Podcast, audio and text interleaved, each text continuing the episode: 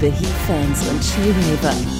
Willkommen zu einer neuen Ausgabe von PlanetEternia.de's He-Manischen Quartett, eurem deutschen Fan-Podcast für alle Themen rund um He-Man und die Masters of the Universe.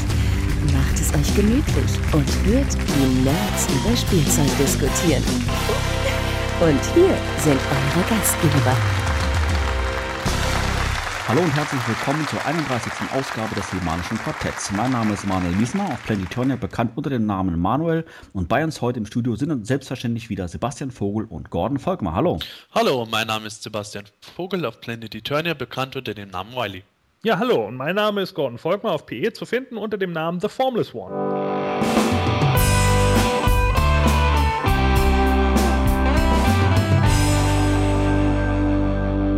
Bevor wir jetzt unseren heutigen Gast begrüßen, möchte ich gerne meinen Dank aussprechen an unseren Zuhörer Sascha aus Herzberg auf Planetonia, zu finden unter dem Nickname Sabori, denn er hat uns vor wenigen Tagen ein kleines Paket zukommen lassen mit jeder Menge Süßkram drin und einer Sachspende in Form von ähm, zwei He-Man VHS Videokassetten aus den 80er Jahren und zwar von Ocean die Folge Die Invasion der Drachen und der Zeitkorridor. Vielen Dank. Ja, vielen Dank. Ja, danke dafür. Manuel hat die Süßigkeiten einfach alle selbst wegschnabuliert. Nein, da muss ich mein Veto einlegen, weil äh, da waren drei Packungen drin. Eine davon habe ich tatsächlich gefuttert, zwei liegen noch hinter mir und die werde ich natürlich an den Gordon schicken und an den Sebastian, ist ja wohl ganz klar. Juhu! Du sollst mich nicht so belügen. nee. du weißt, ich mache mir dann wieder falsche Hoffnungen. Warte mal, ich habe sie hinten. Hier, könnt ihr sie hören. Da sind sie noch. Das sind einmal ähm, fruchtige Kaubonbons und das andere Mal, ja, auch sowas ähnliches. Fruit and Cream heißt das. Ich möchte die Hat Kaubonbons. Okay, gut. Also, Kaubonbons an Gordon und dann kriegt der Sebastian Fruit and Cream. Ja, äh, natürlich nochmal vielen herzlichen Dank äh, für die beiden Videokassetten. Die werden wir selbstverständlich dann bei Gelegenheit verlosen, also nicht verpassen. Ja, natürlich haben wir auch heute wieder einen PE-Fan und He-Man-Kenner bei uns zu Gast. Ein herzliches Willkommen nach Berlin an Dennis Bilgic. Ja, guten Tag. Mein Name ist Dennis Bilgic und auf PE bin ich bekannt als Crunch. Ja, hallo. Hi. Ja, hallo Dennis. Schön, dass du ähm, heute bei uns bist. Ähm, du bist 31 Jahre jung, kommst wie bereits erwähnt aus Berlin und seit über fünf Jahren auf Planetonia aktiv. Ähm, wie würdest du generell dein Fansein beschreiben? Zählst du dich zu den aktiven Sammlern? Wenn ja, welche Toyland liegen dir hier besonders am Herzen? Also aktiver Sammler bin ich schon. Ich sammle zurzeit nur die Classics, ne, weil die gefallen mir eigentlich am besten. Ähm, Vintage habe ich leider nichts mehr. Und von den 2000ern habe ich eigentlich nur noch die Stanchions. Also die gefallen mir auch super, so wie die äh, gearbeitet sind. Und die toll. Bist du bei den äh, Moto Classics, äh, ja, sammelst du da alle äh, Figuren? Bist, bist, du mit einem Abo versorgt oder zählst du dich dann eher zu den Cherry-Pickern, die nur wahlweise hier und da eine Figur kaufen?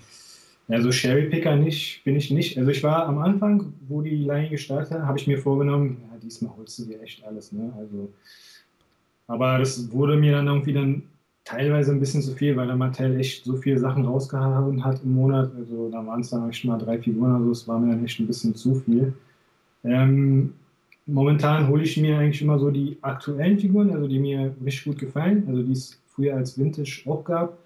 Aber ich denke mal, wenn die Preise dann immer ein bisschen sinken, dann hole ich mir dann immer noch eine nach. Ne? Also wenn, dann, wenn der Preis dann stimmt, dann habe ich sie dann doch alle. Würdest du ähm, das monatliche Kaufen dann auf Matty Collector dann nach wie vor als stressig bezeichnen oder hat sich die Situation momentan oder generell entschärft? Also ich finde es momentan ein bisschen stressig, weil wirklich fast jetzt fast jeden Monat zwei Figuren rauskommen. Das ist auch, äh, sagen wir mal so, das war früher schon äh, ein teurer Spaß und ist heute leider immer noch so. Ähm, ich habe zum Glück kein Abo. Ich habe mich auch dagegen entschieden. Aber ich denke mal, so im Forum findet man immer eine, eine günstige Figur. Also von daher ist es, ist es für mich kein Stress. Also es ist jetzt nicht so, dass man keine Figur mehr kriegt oder so. Also auch viel später, nach ein paar Monaten oder so, kriegt man es eigentlich, eigentlich auch zum günstigen Preis. Das heißt, du kaufst gar nicht monatlich bei Matty, sondern ausschließlich über Foren wie Planet Eternia? Ja, genau. Du hast gerade erwähnt, dass du hier ähm, vorzugsweise Charaktere dir auswählst, die es auch in der Vintage-Line in den 80er Jahren gab. Natürlich, klar, du bist ja auch ein Kind der 80er Jahre. Ähm, hast du damals als Kind dann auch schon ähm, alle Masters-Figuren besessen? Warst du dort auch schon aktiver Fan? Also, alle Figuren hatte ich nicht. Also, ich hatte dann wirklich so, ich muss sagen, ich bin ein großer Fan von den von Evil Warriors. Ähm, ich hatte dann eher wirklich nur die Bösen, so die Wilde Horde und Skeletor.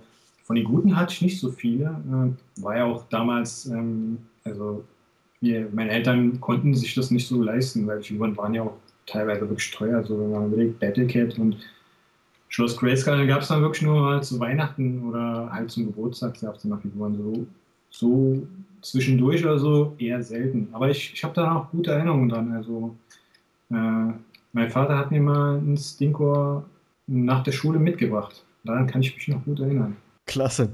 Besitzt du noch, ähm, noch äh, Spielsachen aus deiner Kindheit oder hast du dann auch irgendwie, wie, die meisten, irgendwie im, im Wahne äh, alle verkauft oder verschenkt? Ich habe ich hab viele damals auf dem Flohmarkt verkauft, das weiß ich noch. Ähm, meine Mutter hat dann auch welche verschenkt an meinen Cousin.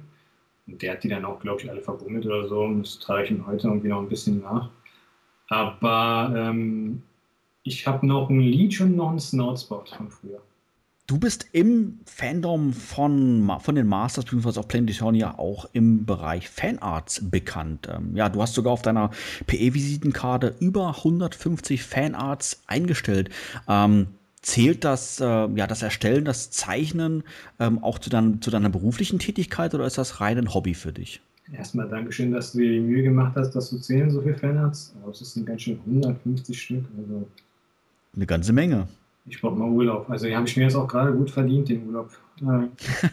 ähm, äh, ja, wie gesagt, beruflich mache ich das nicht.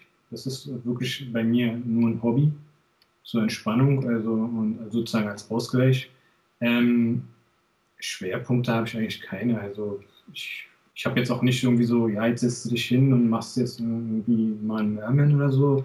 Das ist immer, kommt immer ganz spontan bei mir. Also wenn ich eine Eingebung habe, sowas Alltägliches, ach ja, den kannst du ja mal wieder machen oder machst du mal das. Ähm, die Anfänge waren dann bei mir so mehr so 2000X, ne? also so Comics, ein bisschen Comic-Style. Mittlerweile versuche ich so ein bisschen so in die realistische Schiene zu gehen, so mir so meine, meine Fähigkeiten ein bisschen zu verbessern. Ich denke, das gelingt mir auch ganz gut, aber keine Ahnung. Also ich habe Spaß daran. Also ich freue mich dann auch darüber, wenn ich, äh, wenn die anderen das auch gut finden und sich auch daran erfreuen. Ne? Wie kann man sich das generell vorstellen? Arbeitest du da klassisch mit Bleistift und Papier oder ist das alles rein digital?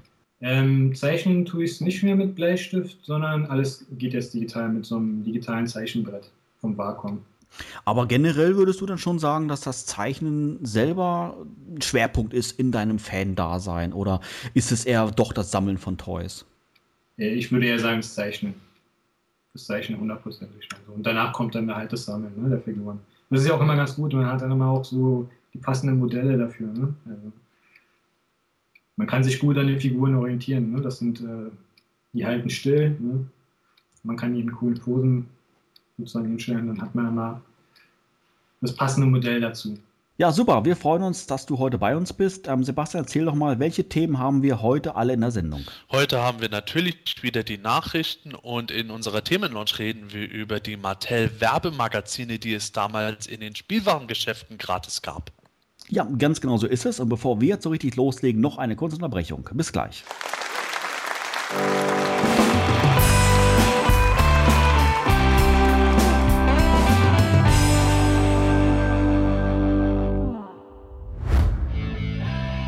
Bist du ein Masters-Fan und möchtest gerne mal beim Himanischen Quartett zu Gast sein? Dann keine Scheu. Melde dich am besten heute noch im Forum von Planetonia, schick uns eine E-Mail an quartett.planetonia.de oder ruf uns auf unserer Studio-Hotline an mit der Telefonnummer 032 12 14 19 485. Alles, was du für eine Teilnahme benötigst, ist die kostenlose Software Skype, ein Headset und natürlich ein wenig Spaß an der Sache. Wir würden uns sehr freuen, dich demnächst bei uns begrüßen zu dürfen.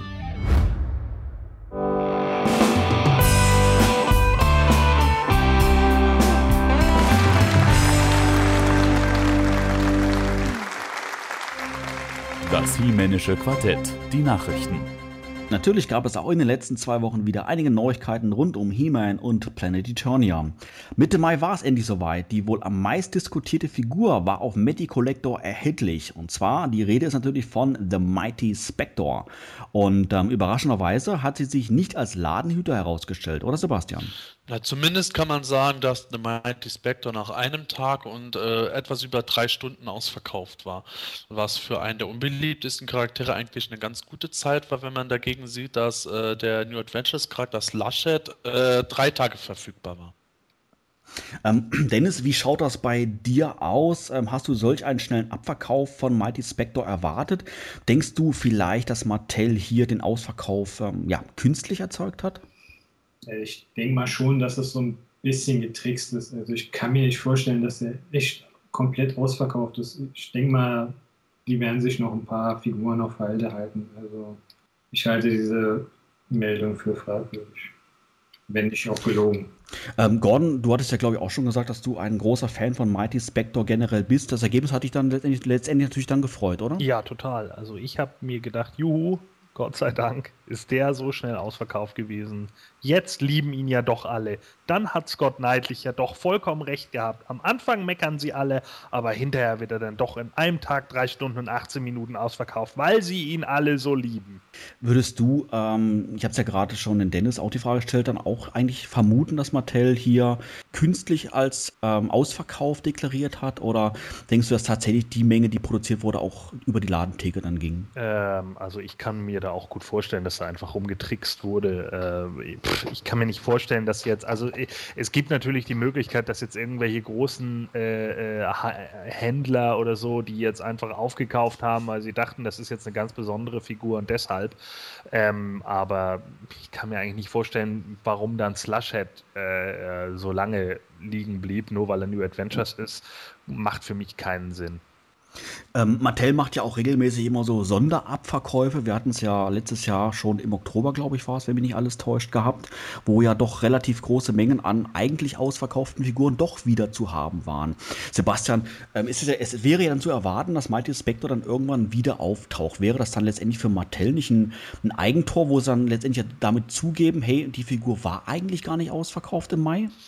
Och, kommt drauf an, wen es dann überhaupt interessiert. Wenn Mattel jetzt bei irgendeinem Mad Matty Mann, der wieder in blinden Paketen Mighty Spectre schickt und es nicht gerade übertreibt, dann kann Mattel wieder sagen, ja, das ist unsere übliche Menge an äh, Restexemplaren, weil Mighty Spectre dieses Mal so äh, problem problemlos produziert wurde, dass jetzt nicht 1000 Rückrufaktionen kamen. Oder äh, wenn äh, das jetzt herabgesetzt wird, dann wird halt einfach Mighty Spectre nur relativ kurze Zeit erhältlich sein oder es wird gesagt, es sind wirklich nur die allerletzten Exemplare zusammen mit den allerletzten Exemplaren von 20 anderen Figuren. Da wird es dann keinen großen Unterschied draus geben, denke ich mal. Ich denke mal, da kommt auch noch mit ins Spiel, dass bei den 30th Anniversary Figuren meiner Meinung nach die Produktionsmenge etwas anders sein wird als bei den regulären Figuren. Slushhead, dass der jetzt etwas länger erhältlich war, äh, ist für mich auch insofern stimmig, weil die New Adventures Charaktere, egal wie cool sie aussehen, letzten Endes New Adventures Charaktere sind. Da fällt immer ein gewisser Anteil an Leuten einfach weg, denke ich mal.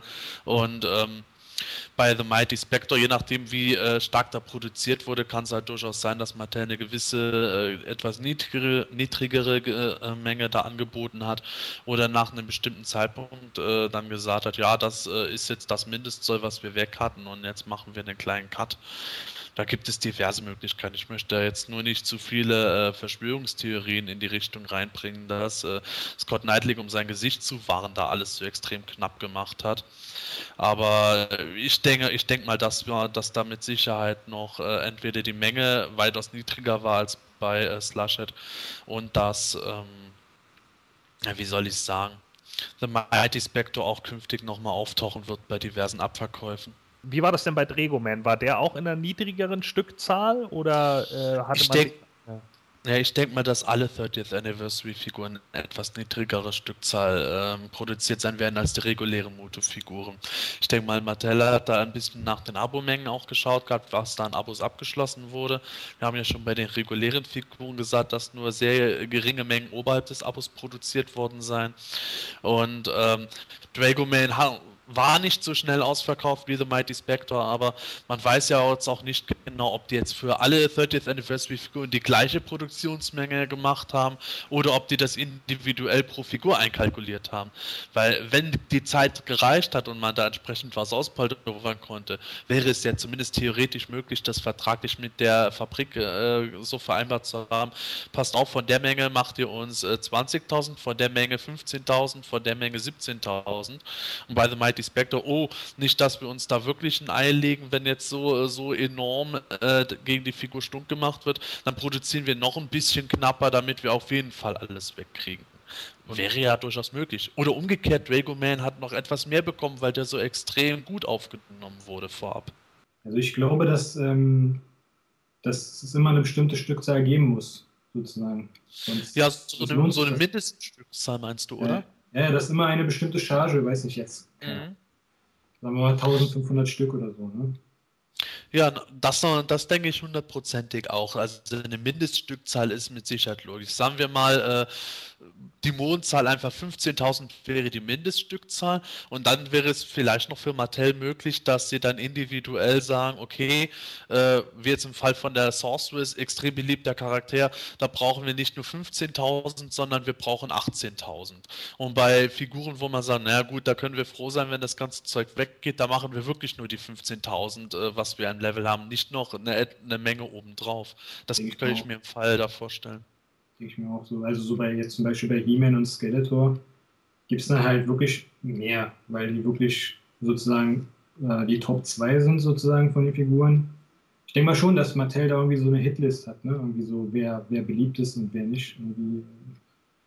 Ich denke mal schon, dass das so variiert. Aber es, ist, es muss immer eine Mindeststückzahl geben, das auf jeden Fall. Ja, genau. Das war ja auch in früheren äh, Jahren schon so, dass sie manch, manchen Figuren gesagt haben, da haben wir etwas mehr produziert, da etwas weniger. Wie du gesagt hast, mit einem Skeletor logisch, dass man da mehr braucht. Mhm. Sebastian, hat dich das Ergebnis generell überrascht oder hast du damit eigentlich schon insgeheim gerechnet? Pff, mir war das Ergebnis relativ boogie, weil ich auf die Ausverkaufszeiten generell nicht mehr ganz so viel gebe seit dem letzten, letzten Mad Matty Monday und den Re-Releases.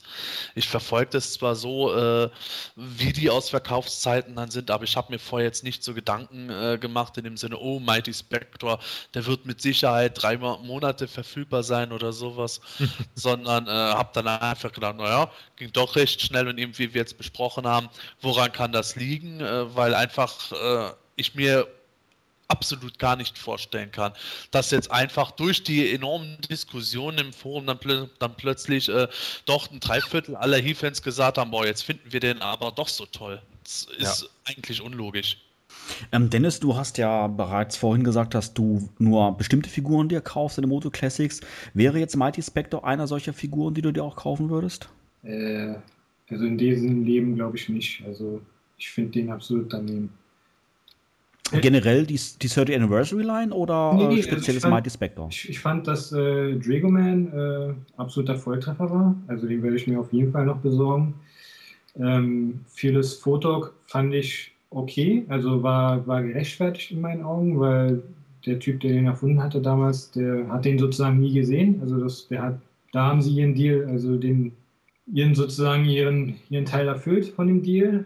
Aber der Mike Spector ist für mich absolut äh, null. Also. 2012 war und ist allen Anschein nach das Moto Classics Jahr schlechthin. Ähm, nicht unbedingt vielleicht bei der Auswahl der Charaktere, sondern in erster Linie wegen der Gesamtanzahl an Artikeln. Selbst denn 2012 gab und gibt es so viele Artikel zu kaufen wie in keinem Motu-Jahr zuvor. Ähm, Mattel hat darauf jetzt reagiert. Sebastian, was gibt es denn da Neues? Im Grunde ist es so, dass Mattel äh, jetzt gesagt hat, dass äh, das Jahr 2013 sich wieder von der Menge zumindest her etwas mehr an 2011 orientieren wird. 2012 hat eben wegen dem 30-jährigen Masters-Jubiläum äh, unter anderem ja die 30th Anniversary Line und äh, diverse andere Sachen machen und da kommt halt schon eine große Menge raus. Und nächstes Jahr wird Mattel wohl in der Verteilung innerhalb des Jahres ein bisschen äh, umarbeiten, aber auch die Gesamtmenge wird äh, wieder kleiner sein, weil die Fans auch immer wieder gesagt haben, ja, das ist aber auch mittlerweile echt viel. Monat 1 gibt es zwei Artikel, Monat 2 gibt es drei Artikel, Monat 3 gibt es einen Artikel, der aber das Dreifache kostet. Das wird irgendwann alles zu viel und da schraubt Mattel jetzt ein bisschen zurück. Ähm, Dennis, denkst du, dass die, die Reduzierung der Gesamtanzahl Artikel ein richtiger Schritt ist oder könnte es womöglich sogar ja, falsche Signale senden? Also ich persönlich finde das gut, weil so ein bisschen die Bremse treten ist, ist auch mal wieder fällig. Also wie gesagt, es wird einfach alles zu viel, das weiß nicht. Also ich muss jetzt nicht jeden Monat irgendwie äh, einen Haufen Geld dafür ausgeben. Ich finde das okay. Aber ich glaube nicht, dass das falsche Signale sendet. Also so wie ich das sehe, läuft die Line sehr gut und ich denke mal, da werden wir auch keine Probleme kriegen. Gordon, du bist ja kompletter Komplettsammler. Ist das für dich dann auch eine Tatsache oder äh, ja ein Schritt von Mattel, der, der dann auch dir entgegenkommt? Ähm, ja, also ich habe da eigentlich auch überhaupt gar kein Problem mit, dass man das Ganze wieder ein bisschen runterfährt. Ich meine, 2012 hat jetzt halt diesen äh, 30th Anniversary Charakter und dass es da dann ein bisschen mehr gibt, ist vollkommen in Ordnung. Dass man dann aber erstmal wieder ein bisschen die Bremse tritt, da habe ich auch überhaupt kein Problem mit. So, es ist gut für einen Geldbeutel und ich glaube auch generell wird es auch die anderen Leute, die jetzt äh, irgendwie sammeln wollen. Es geht ja beim Sammeln jetzt auch nicht unbedingt darum, dass man innerhalb von einer Woche alles komplett hat, sondern da geht es dann ja auch so ein bisschen darum, sich darauf zu freuen und so weiter und so fort. Und äh, ich glaube auch nicht, dass das jetzt irgendwie ein großes Problem für den Großteil der Sammler wird, wenn man dann mal einen Monat länger warten muss oder so. Ich kann mir sehr gut vorstellen, dass es genügend Leute gibt, die dann eben auch einen Monat länger warten und dann vielleicht auch eher gezielter suchen, äh, welche Figuren sie haben wollen. Und demzufolge denke ich nicht, dass es damit irgendwie ein Problem geben wird oder dass das für einige Leute ein falsches Zeichen setzt. Ich denke auch wie Gordon, dass äh, das keine falschen Signale senden wird. Ähm, es ist eigentlich eine logische Schlussfolgerung, nachdem im Vorjahr äh, das Abonnement für 2012 schon äh, runtergegangen war und äh, das Abonnement für 2011 war, glaube ich, auch niedriger als das von 2010, wenn ich mich recht entsinne, aber lass mich da lügen. Jedenfalls denke ich, äh, ist es einfach besser, die äh, Reihe gesund zu äh, entschlacken, weil wenn das Zeug irgendwann zu sehr auseinander geht, dann produziert Mattel halt haufenweise Artikel, die dann auf gut Deutsch keine alte Sau mehr kaufen will, weil die Leute immer stärker selektieren müssen bei der Menge. Und wenn das eine recht übersichtliche Menge ist, dann äh, werden die Leute auch vom Geldbeutel einfach hier besser sagen können, okay, wenn da jetzt ein oder zwei Figuren im Jahr rauskommen oder Artikel im Jahr, die ich jetzt nicht so toll finde, äh, schwamm drüber, das Geld tut mir jetzt auch nicht weh. Du hast es gerade schon angesprochen gehabt, dass es ähm, bei den Abo-Abschlüssen ja schon etwas Probleme gab, in Anführungszeichen. Ähm, sprich 2012 Abo, auch 2011 Abo. Wird diese Reduzierung, ähm, Dennis, was denkst du, wird diese Reduzierung positiv dazu beitragen, dass wieder mehr Abos 2013 abgeschl abgeschlossen werden, eben weil der Gesamtpreis dann auch niedriger ist? Schwer zu sagen, also ich glaube eher nicht. Ich glaube nicht, dass äh, Mattel dadurch, dass jetzt äh, nächstes Jahr weniger Figuren kommen, mehr Abos abschließen wird. Also das bezweifle ich. Das ja. ist ja auch schon ein problematischer Schluss, weil wir nicht wissen, wie stark die Preiserhöhung fürs kommende Jahr sein wird. Wenn Mattel jetzt äh, weniger Artikel macht, beziehungsweise die gleiche Menge Artikel wie 2011, aber generell durch die Large-Sized-Figuren zum Beispiel das Ganze jetzt billiger wird äh, und dann äh, kommt aber die Preiserhöhung, dann kann das Ganze sich wieder relativieren und auf dem gleichen Level bleiben. Aber das würde ja im Umkehrschluss bedeuten, dass ich fürs gleiche Geld weniger Figuren bekomme. Gordon, das würde ja, das würde ja dann eigentlich ja dann nach hinten losgehen. Das heißt, dass die Fans letztendlich vielleicht dann ja noch, noch weniger Abos abschließen, oder? Inwiefern meinst du jetzt? Also, dass, dass du den gleichen Abopreis bezahlst, aber weniger Figuren bekommst? Genau, so war ja die Aussage, wenn ich jetzt den Sebastian richtig verstanden habe, durch die ähm, geplante Preiserhöhung 2013, dass sich das Ganze halt relativiert. Weniger Artikel werden von Mattel angeboten durch die Preiserhöhung kommt es aber dann im Nachhinein 0 auf 0 dann raus. Das heißt, auf den gleichen Preis raus wie vielleicht 2012. Das würde ja dann im Endeffekt bedeuten, warum soll ich dann wirklich jetzt ein Abo abschließen, wenn ich schon 2012 am Überlegen war? Warum soll ich das 2013 machen, wenn ich dafür sogar noch weniger Artikel bekomme letztendlich? Ja, Moment. Äh, das heißt, das heißt ja noch nicht, dass es wirklich so kommen wird. Wir wissen ja noch nicht, wie die Preiserhöhung aussehen wird. Nee, nee, in der, in der Theorie natürlich. In der Theorie. Okay. Dann wäre die Preiserhöhung natürlich schon äh, sehr rigoros. Ne? Das wäre dann ja schon ein ganz schön großer Schritt. Also ich meine, wenn man dann irgendwie merkt, dass der Preis jetzt, keine Ahnung, für das Gesamtabo äh, gleich bleibt, äh, äh aber man plötzlich irgendwie äh, sechs, sieben Figuren weniger bekommt, ja, dann wäre das natürlich schon äh, ein ziemlicher Hammer in dem Moment. Aber das kann ich mir eigentlich nicht vorstellen, dass die Preiserhöhung dann doch wieder so arg wird. Und äh, gesetzt den Fall, ähm, ja, dass es letztendlich dann doch eine Preisreduzierung zur Folge hat, also sprich einen günstigeren Abopreis zur Folge hat, aufgrund weniger Figuren, im Jahr 2013. Denkst du, dass es dann mehr Fans bewegen wird, ein Abo abzuschließen oder basiert die niedrige Abozahl wirklich auf die Auswahl der Charaktere? Ähm, ich denke, das ist eine Mixtur aus beidem. Die einen werden vielleicht schon sagen, okay, jetzt ist es ein bisschen billiger, aber ich denke, der, das Gros wird sich wahrscheinlich trotz alledem irgendwie auf die, naja, auf die Charaktere schon fixieren. Und wenn es da nicht so viele Charaktere gibt, die die ja, Userschaft oder die, die äh, Fans interessieren, dann äh, wird auch ein Abo für die Leute nicht interessant sein. Wenn, wenn wir jetzt natürlich, keine Ahnung, New Adventures-Fans haben, die davon ausgehen können, auf jeden Fall, es kommen drei New Adventures-Figuren noch, die dann eventuell dadurch angelockt werden, meinetwegen. Aber ähm, irgendwann sind die Vintage-Charaktere natürlich auch durch. Und wenn man da jetzt auf die großen Brecher hofft, äh, glaube ich, wird man eher enttäuscht. Also hm, äh, ist, ist fraglich. Dazu ist aber von Mattel ohnehin schon gesagt worden, dass nächstes Jahr eben auch durch den Rücklauf der Vintage-Charaktere stärker der Fokus auf Filmation gelegt werden wird. Hier, wir haben ja jetzt auch Mechanex schon Ende diesen Jahres. Äh, damit bleibt im Grunde noch Wellman von den ersten beiden Waves. Von der dritten Wave ist dann eigentlich nur noch ähm, Jitsu übrig und äh, dann wird der Boden immer dünner mit Charakteren, die die Leute äh, stärker mit ihrer Kindheit in Verbindung bringen, weil äh, ein Vintage-Charakter wie Rota Avatar wird bei weitem nicht so gut ankommen wie ein Vintage-Charakter wie Jitsu. Und äh, da hat Mattel eben jetzt schon gesagt, durch die Filmation-Lizenz haben sie da natürlich aus den Vollen erschöpfen können und werden da jetzt äh, statt äh, wie in diesem Jahr Zauberin, Stinkor, Fisto, Cobra Khan in einem Schlag mit Sicherheit dann einen Vintage-Charakter wie Tubet haben, dann kommen halt noch Lizardman und Fangman oder sowas dazu.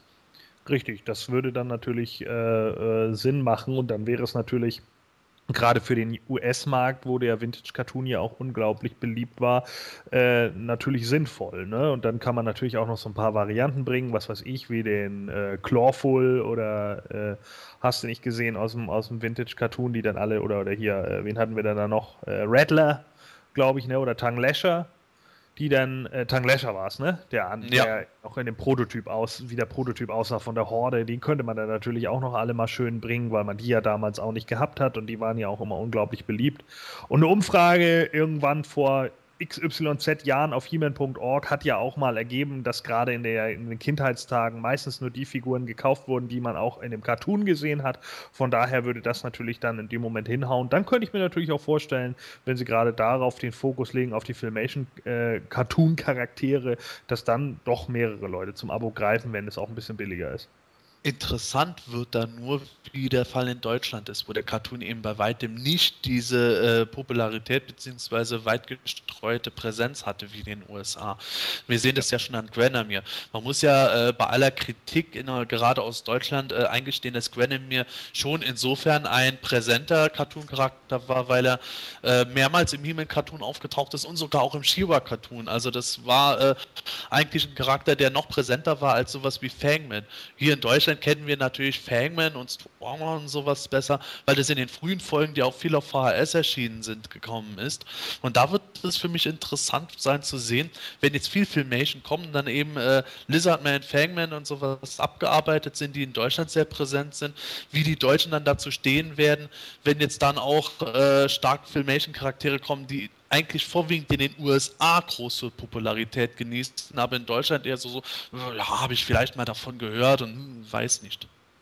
Gut, aber daran wird sich Martell natürlich nicht orientieren. Ich meine, das haben wir ja in den vorherigen Podcast-Folgen ja. selber schon äh, ausdiskutiert, dass äh, sie sich daran nicht orientieren werden. Ich meine, der deutsche Markt ist im Vergleich zum US-Markt halt einfach immer noch verschwindend gering, ist nun mal leider so. Ja, natürlich, das steht ohne Zweifel fest.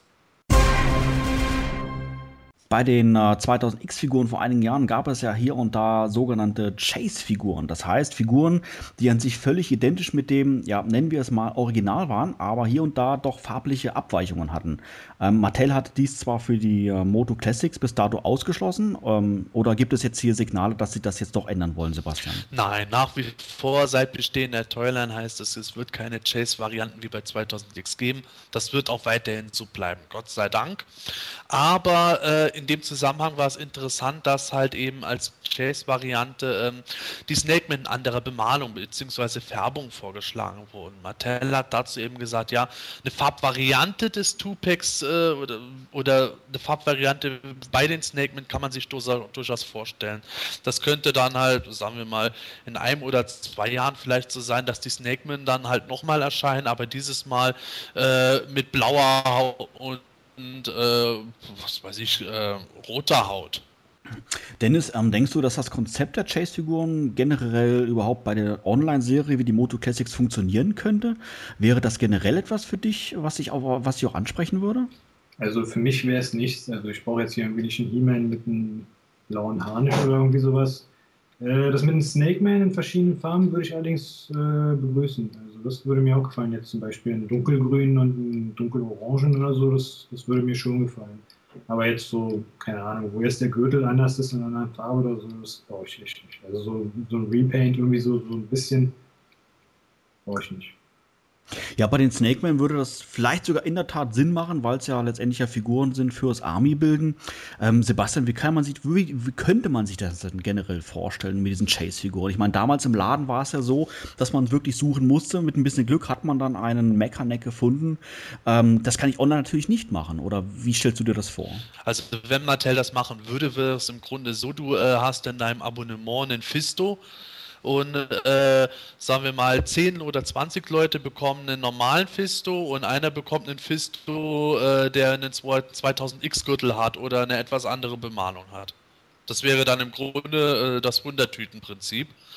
Und äh, anders würde das überhaupt nicht funktionieren. Aber Mattel hat dazu ohnehin gesagt, das wäre so eine Art Lotteriesystem, was man auch jetzt gar nicht machen darf. Gordon, hattest du dich damals bei den 2000X auf der Suche nach Chase-Figuren begeben? Nein, keine Repaints. Punkt.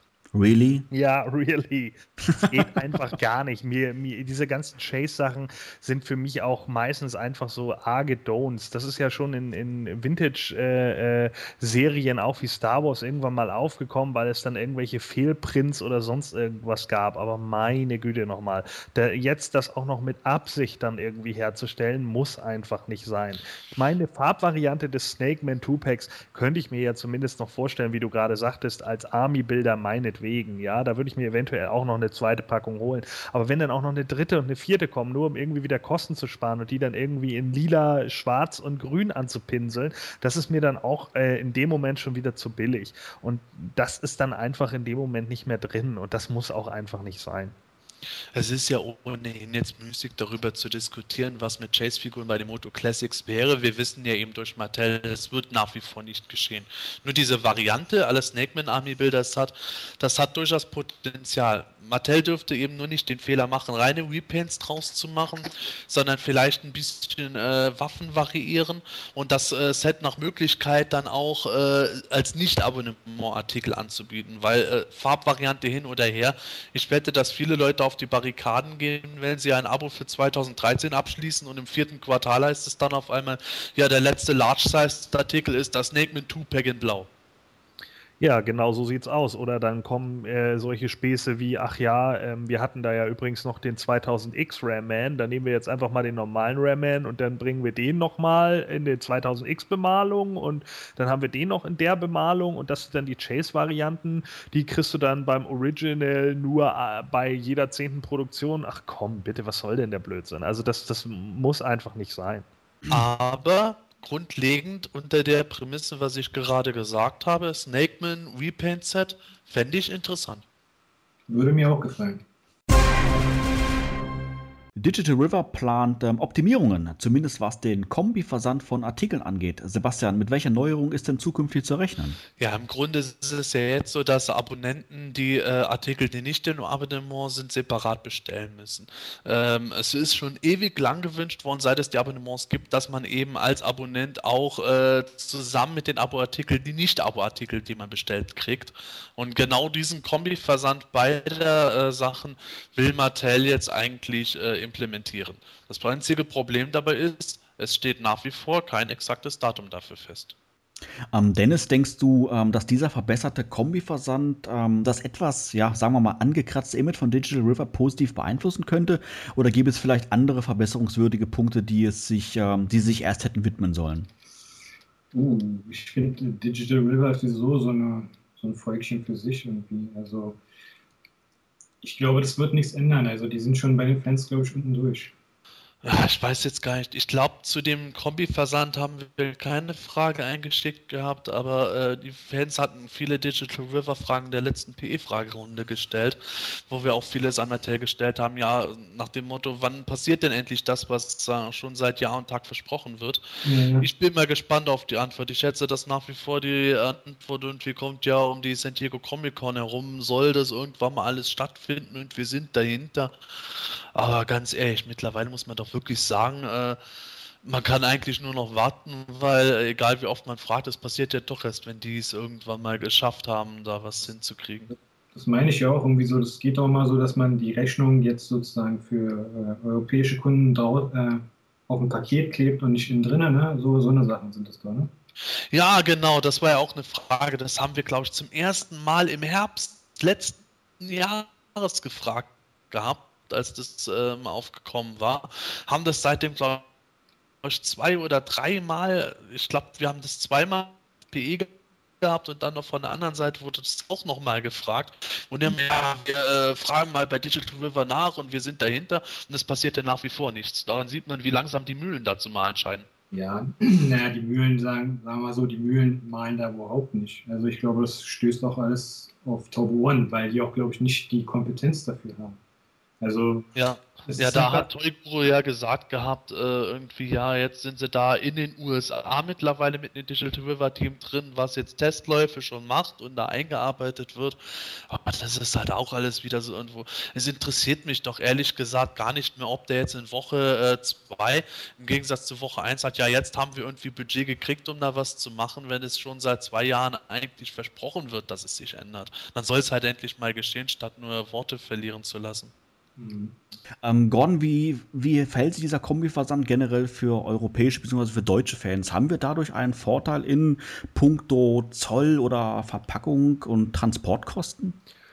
Äh, inwiefern meinst du jetzt, äh, ob wir dann weniger Zoll bezahlen müssen oder? Genau, genau. Oder ob sich es vielleicht, keine Ahnung, durch mehr Gewicht, mehr ähm, ähm, Wert drin dann vielleicht sogar verteuert oder sowas. Ja, natürlich. Also im, im, Endeffekt ist es natürlich schon so, dass wenn du jetzt, äh, nehmen wir mal an, du würdest jetzt drei Figuren einzeln geschickt bekommen, ja, die würden alle äh, 20 Dollar kosten oder meinetwegen jetzt mit der Preiserhöhung 24 Dollar oder 25 Dollar, ähm, dann würdest du für keine von diesen Figuren wirklich Zollabgaben zahlen, weil du Zollfreibetrag von, glaube ich, 22,50 Euro hast oder 21,50, irgendwie so äh, um den Dreh, also so um 22 Euro ähm, pendelt sich das ein. Die Problematik dabei ist natürlich, du bezahlst ja jedes Mal trotz alledem Versandkosten dann für jede einzelne Lieferung.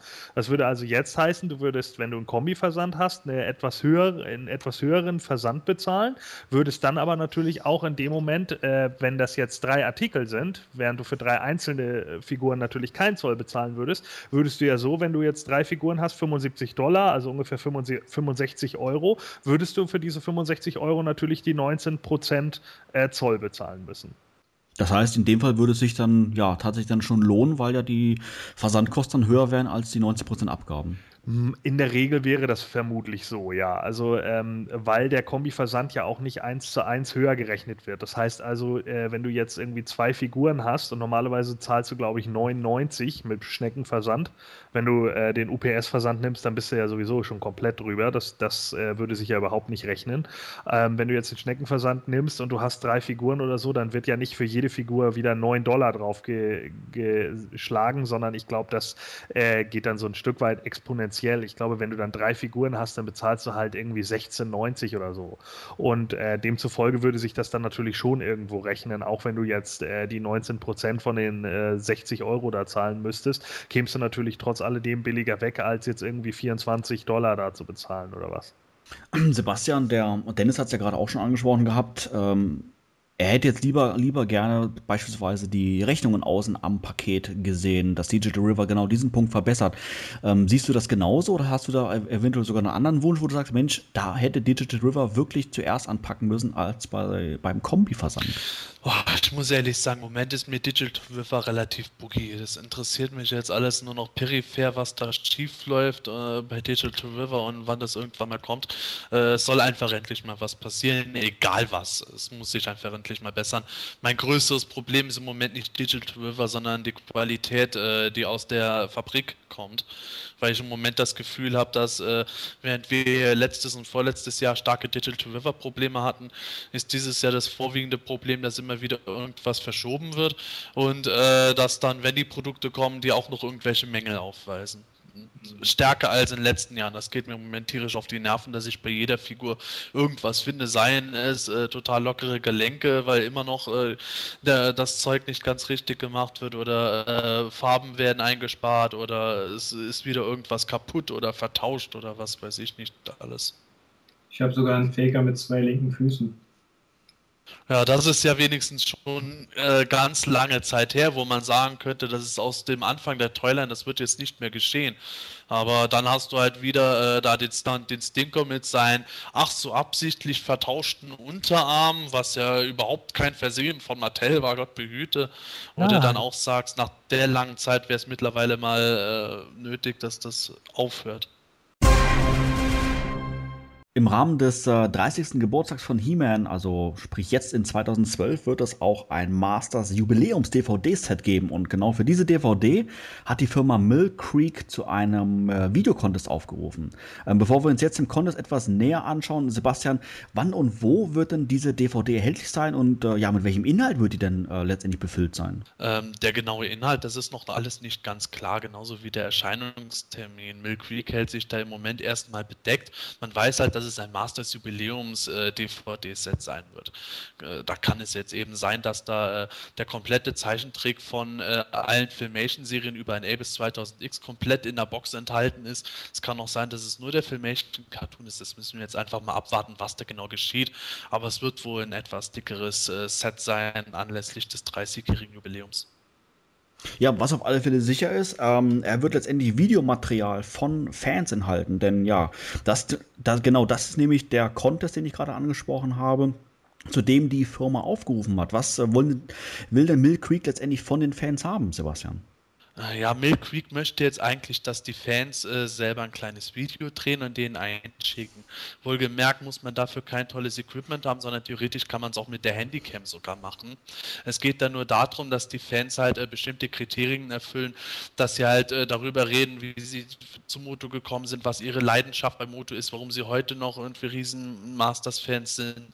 Es sollte möglichst äh, irgendwie was äh, von der Sammlung zu sehen sein, auch nicht gerade nur eine Figur auf dem Tisch, sondern ein bisschen eine größere Sammlung vorhanden sein, damit es halt auch für das Publikum bestimmt interessanter wird. Da haben sie auf ihrer Webseite so die äh, Grundkriterien, die aber auch nicht besonders umfangreich sind. Also da kann im Grunde wirklich jeder auch international mitmachen. Und äh, da wird dann halt eben rausgesucht, was am Ende auf die DVD kommt. Aber immerhin, selbst wenn ein Video nicht auf die DVD kommt, jeder, der das eingeschickt hat, wird wohl in den Credits auf der DVD zumindest erwähnt werden. Und die Leute, deren Video drin ist, haben nur eben den zusätzlichen Bonus, abgesehen davon, dass sie gesehen werden, dass sie diese DVD-Sets auch selber dann bekommen. Ähm, Dennis, ähm, stößt dieser Contest bei dir generell auf Interesse? Könntest du dir vorstellen, da mitzumachen? Also für mich wäre das nichts. Also ich finde es eine gute Sache, dass die Fans dann irgendwie da so ein Teil davon sind. Aber jetzt irgendwie, den, wenn es jetzt der Vintage-Cartoon ist oder so, also nochmal würde ich mir den nicht holen. Ich habe den jetzt schon zweimal, das reicht dann auch. Ähm, Gordon, äh, wenn wir jetzt mal annehmen, dass dieses DVD-Set bei dir generell auf Interesse stoßen würde, ähm, wären diese, diese selbst gedrehten Fanvideos auch etwas, was du dann da auch ähm, sehen möchtest? Ja, ich meine, angucken würde ich mir das schon mal. Ne? Es ist mit Sicherheit, wie Sebastian schon sagt, es wird wahrscheinlich dann eher um solche Fans gehen, die dann ja auch mit Sicherheit eine relativ große Sammlung haben und so. Und ich gucke mir das immer ganz gerne an, wenn die das irgendwie schön ausgestellt haben oder so, weil es einfach cool aussieht. Ähm, ich, was jetzt jeder Einzelne da, also ich glaube, da gibt es ja dann so, so äh, ja, gibt es ja so Anforderungen auf der Webseite oder so Ideen, was man da bringen kann, ne? wie, wie man irgendwie zum Masters gekommen ist. Also ob mir jetzt da jetzt einer erzählt, ja, das bin ich irgendwann mal im Kaufhaus in die dritte Reihe abgebogen und dann auf einmal sah ich He-Man, ja, mein Gott. Also das wird bei jedem ungefähr gleich gewesen sein, denke ich mal. Sei denn, da kommt jetzt noch so eine Mega-Geschichte zu. Aber ansonsten würde mich natürlich wahrscheinlich eher so der Hintergrund erzählen, was die Leute da so ein bisschen machen und, und äh, halt wie deren Sammlung so aussieht. Ich meine, ich würde da auch mitmachen, wenn ich jetzt momentan den Platz hätte, um meine Sammlung da perfekt auszuleuchten oder sowas. Aber den habe ich jetzt im Moment noch nicht und demzufolge, ja, ähm, Sebastian, ich war es ja schon in dem Genuss, deine Sammlung live begutachten zu können. Äh, ich glaube, mehr Toys geht schon fast gar nicht mehr. Dafür wärst du doch eigentlich für, diese, für diesen Contest ja wohl prädestiniert, oder? Also mehr Toys geht auf jeden Fall. Ich habe zwar von fast allem ein Exemplar, aber es gibt ja Variantensammler und auch äh, OVP-Sammler, wo äh, die ganzen verpackten Sachen bestimmt nochmal beeindruckender aussehen als auf meinem losen Schlachtfeld. Aber ich muss sagen, ich finde das eigentlich eine sehr spannende Geschichte. Und wenn ich auch nur nur das geringste Talent oder die geringsten Fertigkeiten hätte, irgendeine Art von Video zu drehen, dann würde ich es wahrscheinlich auf den Versuch ankommen lassen, weil ich das ganz witzig finde. Und im Gegensatz zu vielen anderen Leuten habe ich den Cartoon noch nicht auf DVD, abgesehen von äh, zwei oder drei Nixbu-Boxen und man weiß, Nixbu ist nix gut. Insofern wäre ich da auch happy, sogar was gewinnen zu können. Aber äh, das wird bei mir wohl daran scheitern, dass ich äh, nicht die geringste Ahnung habe, wie ich sowas überhaupt bewerkstelligen sollte. Geschweige denn ein Equipment, dass es halbwegs nach was aussieht, weil mit meiner Handycam würde ich es doch nicht machen wollen. Ja, und dann kommt ja auch noch der Punkt dazu, dass man ja eigentlich auch gar nicht so viel Zeit dafür hat. Ne? Ich meine, wir haben jetzt noch 18 Tage, heute ist der 4. Juni und am 22. Juni, auch wenn die Deadline jetzt um eine Woche verschoben wurde, sind es trotzdem nur 18 Tage und ich finde das schon ganz schön, äh, ja, kurzfristig. Und ich weiß auch nicht, ich meine sicher, die sagen jetzt, ja klar, man kann irgendwie die Handycam auch nehmen und so, aber will man das denn wirklich sehen? Also ich glaube, wenn man das dann ein bisschen abfilmt, dann will man zumindest ein bisschen irgendwie Qualität drin haben, oder? Ja, wer es noch nicht mitbekommen hat, die äh, beliebten Fanporträts sind nach einer rund achtmonatigen Pause zurück auf Planetonia. Jedes Fanporträt, die auch jetzt zukünftig wieder monatlich erscheinen werden, äh, widmen wir uns ganz ausführlich einem PE-Fan und He-Man-Kenner und er oder sie darf uns dann nach Herzenslust erzählen, was für ihn als Fan ganz besonders wichtig ist, welche Schwerpunkte ähm, er setzt und äh, was ihm sonst noch alles dazu einfällt. Ähm, am 1. Juni öffnete uns PE-User Scareface One Tor und Tür und erzählte ausführlich aus seiner Kindheit und seiner heutigen Sammelleidenschaft als Erwachsener. Zu finden auf der Hauptseite von Planetonia und natürlich auch in unserem News-Archiv in der Kolumne Fanporträts. Hast du vielleicht Interesse, dich selbst in einem Fanporträt vorzustellen? Dann melde dich am besten direkt über planetonia.de. Wir würden uns auf alle Fälle sehr über eine Nachricht von dir freuen. In der Themenlaunch geht es heute um die, ja, man kann das, denk, das Wort, denke ich, ruhig gebrauchen, legendären Mattel-Werbehefte, die in den 80er Jahren kostenlos im Spielwarenhandel auslagen und heute noch bei so manchen Fan für einen Nostalgie-Flashback sorgen. Bis gleich.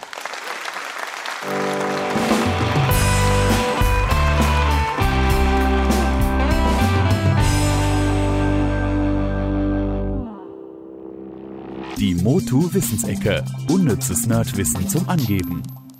Hast du gewusst, dass eigentlich Many Faces der Meister der Waffen ist? Zumindest als Actionfigur. Für kurze Zeit war Many Faces in den USA mit fünf Extrawaffen erhältlich, allesamt rotbraune Repaints vom Castle Grayskull Zubehör.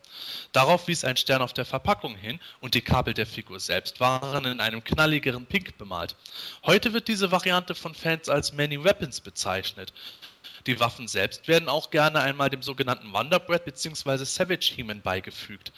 Tatsächlich aber lagen sie höchstwahrscheinlich wirklich nur Many-Faces selbst bei.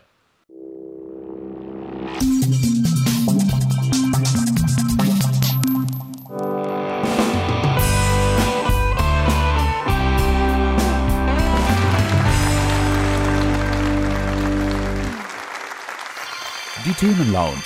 Nerds im Detail. In der Themenlounge widmen wir uns heute einem ganz besonderen Teil der 80er Jahre Moto-Geschichte und zwar den fast schon legendären Werbeheften, die damals kostenlos im Spielwarenhandel auslagen und bei dem einen oder anderen Fan heutzutage regelmäßig einen Nostalgie-Flashback auslösen.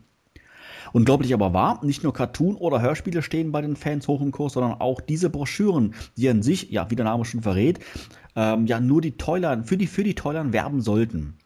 Neun Stück an der Zahl gibt es, angefangen im Jahr 1984 bis einschließlich 1988. Ähm, Dennis, kannst du dich noch daran erinnern, wie du damals im Spielwarenhandel die Hefte mitgenommen hast? Sind sie für dich auch wichtiges Stück He-Man-Geschichte oder doch vielleicht eher nur eine Randerscheinung? Also so erinnern kann ich mich an die Hefte dunkel, wir so. Ich, ich weiß, dass ich welche mal hatte. Also mal so mitgenommen, mal. Aber ich habe mir die damals echt nur angeschaut, so wo das erste rauskam, 86, 84, so. Also gelesen habe ich die auf jeden Fall nicht, weil ich glaube, da war ich noch zu klein für, da konnte ich glaube ich noch nicht lesen. Aber so äh, dunkle Erinnerungen gibt es daran, ja. Also ich finde ich habe sie mir jetzt nochmal angeschaut, ihr habt sie jetzt gerade alle drin bei PE. Ich finde die echt gelungen, also das ist echt Nostalgie pur, also schön gemacht so von der Atmosphäre, schöne Dioramen, die Geschichten sind auch ganz nett. Mir gefallen sie. Ähm, Gon, wie ist das bei dir? Hast du die als Kind wahrgenommen, diese Hefte? Denkst du, dass die Werbehefte heutzutage einen verdienten Platz im Motor-Universum haben? Ja, absolut. Also ich habe die auch auf jeden Fall wahrgenommen. Ich glaube, ich hatte auch jedes bis auf das allererste. Das kam mir jetzt selbst nicht sehr bekannt vor, aber äh, die anderen Hefte habe ich, glaube ich, selbst alle besessen und äh, erinnere mich, habe mich auch äh, jahrelang noch an, an einzelne, also habe mich da auch noch jahrelang an einzelne äh, Bilder und Szenen irgendwie erinnert. Mir ging es eigentlich genauso wie Gordon. Äh, die Hefte waren für mich äh, immer sehr präsent. Das allererste habe ich in meiner Kindheit auch nicht gekannt, aber das zweite schon. Äh, das hatte mein Cousin und ab da habe ich die anderen selber auch alle gehabt. Und es war für mich, als ich die dann auf Ebay Ende der 90er, Anfang 2000 angefangen habe, wieder zu kaufen, Nostal Nostalgie pur. Damals waren die Sachen auch noch nicht so leicht zu kriegen, wie es dann später gewesen ist. Das war dann schon immer eine gewisse Warterei und Jagd, wenn man dann wieder ein Heft gesehen hat und sich erinnert hat, oh, die Szene, ja genau, und da kam ja das drin vor. Dann hat man es auch noch ersteigert und daheim äh, nachgeschaut.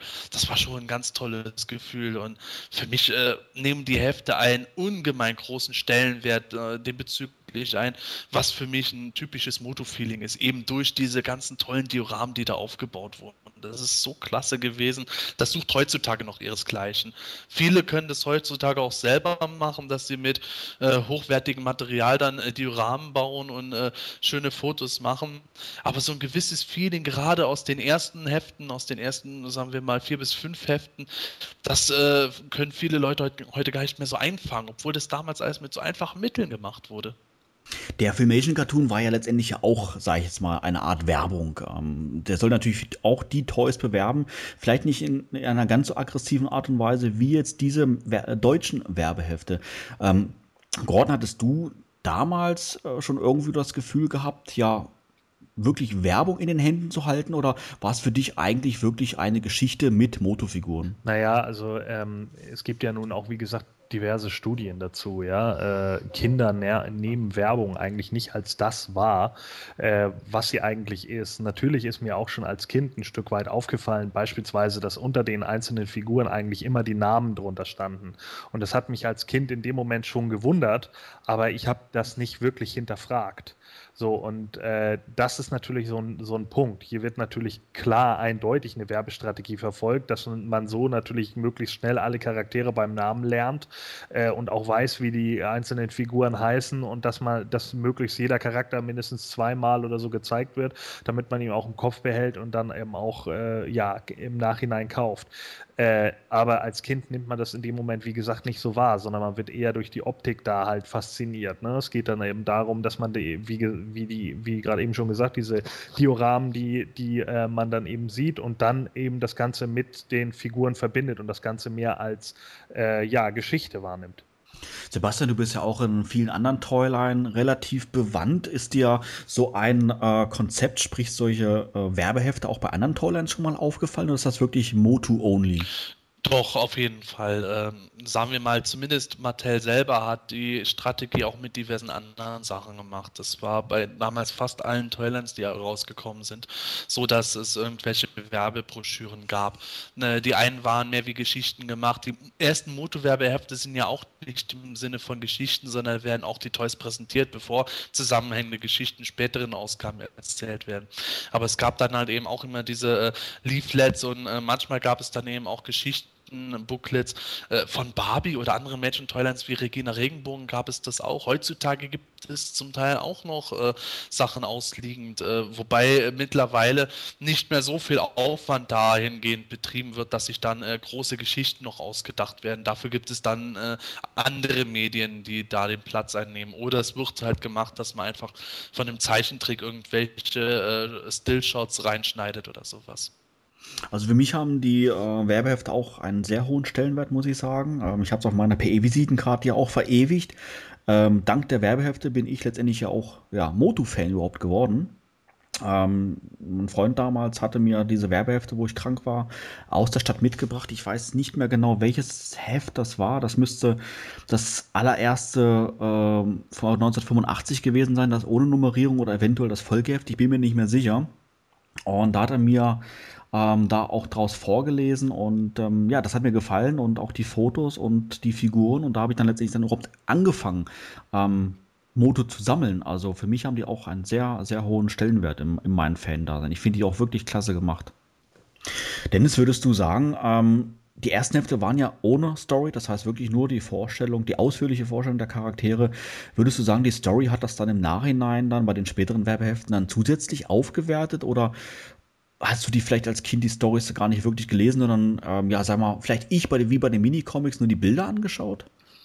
Naja, das war ja sozusagen, sozusagen wirklich zu den Anfangszeiten. Also ich, ich kann mich, wie gesagt, äh, nicht so richtig bewusst an die, an, die, an die Hefte erinnern, aber ich denke mal schon, dass ich mir die ja auch durchgelesen habe. Also da war auch immer viel Werbung drin für die, für die, ähm, für die Hörspiele und so. Und ich hatte dann wirklich damals mehr so die Hörspiele. Die Hefte keine Ahnung. Ich habe das auch nicht als Werbung wahrgenommen.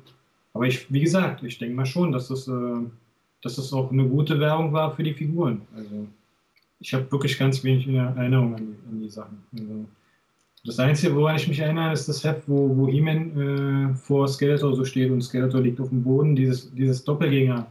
Daran kann ich mich erinnern. Aber sonst so ist es so ein bisschen an mir vorbeigegangen wie gesagt, wenn ich mir meine Figur geholt habe oder so, dann habe ich bestimmt so ein Heft auch mitgenommen. Aber was da jetzt so großartig drin war, das kann ich dir nicht mehr sagen. Die Hefte kamen ja normalerweise so eins pro Jahr, zwei pro Jahr, ähm, in späteren Jahren sogar drei pro Jahr raus. Ähm, Sebastian, kann man im Nachhinein sagen, dass die Erscheinungsweise der Magazine synchron war mit der Veröffentlichung der Waves in Deutschland oder war das so ein Stück weit asynchron? Ja, grundsätzlich ging es natürlich in den Heften auch darum, neue Toys zu bewerben. Und damals war das ja nicht so, dass alle drei Monate zwingend ein ganzer Stoß neue Toys kam, sondern das war dann meistens so, äh, alle sechs Monate oder einmal im Jahr kamen die Sachen dann raus und dann äh, bis zum Folgejahr wurde es dann abgearbeitet, beziehungsweise äh, in den kommenden sechs Monaten. Und klar, immer wenn äh, neuer Stoßtoys kam, kam auch ein neues Werbeheft, um das Zeug zu bewerben. Aber äh, es gab auch immer wieder Hefte, wo halt eben nur die bestehenden Toys nochmal beworben wurden. Das ist halt eben äh, dieser Schritt gewesen, dass die Hefte so im Schnitt äh, alle sechs Monate erschienen sind. Wenn dann halt zu dem Zeitpunkt noch nichts Neues rauskam, wurde halt nochmal beworben, äh, was gerade draußen ist, damit es weiter gekauft wird oder auch äh, weggekauft wird, damit die Regale vielleicht frei werden. Und äh, so hat das alles ineinander übergegriffen. Das, das war ja auch damals so, das war ja so als Werbung gedacht, ne? dass man, äh, dass die Kinder wissen sozusagen, was es alles gibt vom Moto, ne? Weil nicht jeder Spielzeugjahren hat ja wirklich alles gehabt vom Moto. Ne? Da war doch immer so eine Liste drin, so ein Poster, wo man dann sozusagen ankreuzen, ankreuzen konnte, was man schon hat, ne? Ja, richtig. Wobei das auch nicht nur äh, diese äh, Checklist-Poster sozusagen waren, die auch teilweise sehr interessant gemacht waren, sondern die Poster waren ja immer beidseitig. Da hast du dann ja einmal diese Checkliste gehabt, auf der Rückseite war dann Motiv der äh, Horde-Figuren oder es gab auch nur Poster, wo äh, nur Motive waren. Auf der einen Seite waren Helden, auf der anderen Seite Schurken und sowas. Das war ja auch ganz spannend und äh, es mhm. war auch sowas, wo die Leute heutzutage ja äh, Repros von machen, auch hochauflösen oder sowas oder lassen sich die Sachen dann rahmen, äh, wo man auch merkt, es hat damals starken Eindruck hinterlassen. War nicht in jeder Ausgabe auch noch ein Zaubertrick von Orko drin? Ich glaube nicht in jeder. Nee, nicht in jeder, wa? In den letzten war es äh, verstärkt. Ähm, allerdings, in jeder war es nicht, aber es war schon verstärkt, ja. Ja, also ab äh, dem äh, zweiten Heft von 1985 war das drin, wobei äh, das genau genommen äh, die Nummer 185 hat, ab dem äh, sie die Magazine nummeriert haben. Da haben sie dann das eingeführt gehabt. Ja, es gab doch auch auf diesen äh, Postern, also auf diesen Figurenpostern gab es doch auch oftmals dann später sogar noch die Möglichkeit, Dinge auszuschneiden, ne, um sich so ein Masters of the Universe Mobile zu basteln. ja, genau. Stimmt, ja, hast recht, erinnere ich mich jetzt dran, genau. Das war sogar noch ganz spannend, zum Teil, wenn man sich das genau angeschaut hat. Die haben ja äh, eigene Fraktionslogos gemacht für die Felslinge. Äh, die Horde hat dann ein eigenes Wappen bekommen. Äh, Skeletors Kämpfer haben den Widerstab als Wappen gehabt. Und dann hast du die Bilder zum Teil selber gesehen. Da war dann Hot Trooper auf der einen Seite normal, auf der anderen Seite aufgeklappt. Und der aufgeklappte war dann ein Prototyp mit Cyclone-Arm und Matenna-Beinen. War, waren in diesen Werbeheften nicht auch so eine Masken dabei? Oder war das woanders? Ich glaube, die Masken lagen separat aus im Laden. Glaube ich auch, ja. Sowohl War nicht bei diesen, äh, bei diesen ähm, Comics dabei, bei diesen großen da von, ähm, schon, die Harper?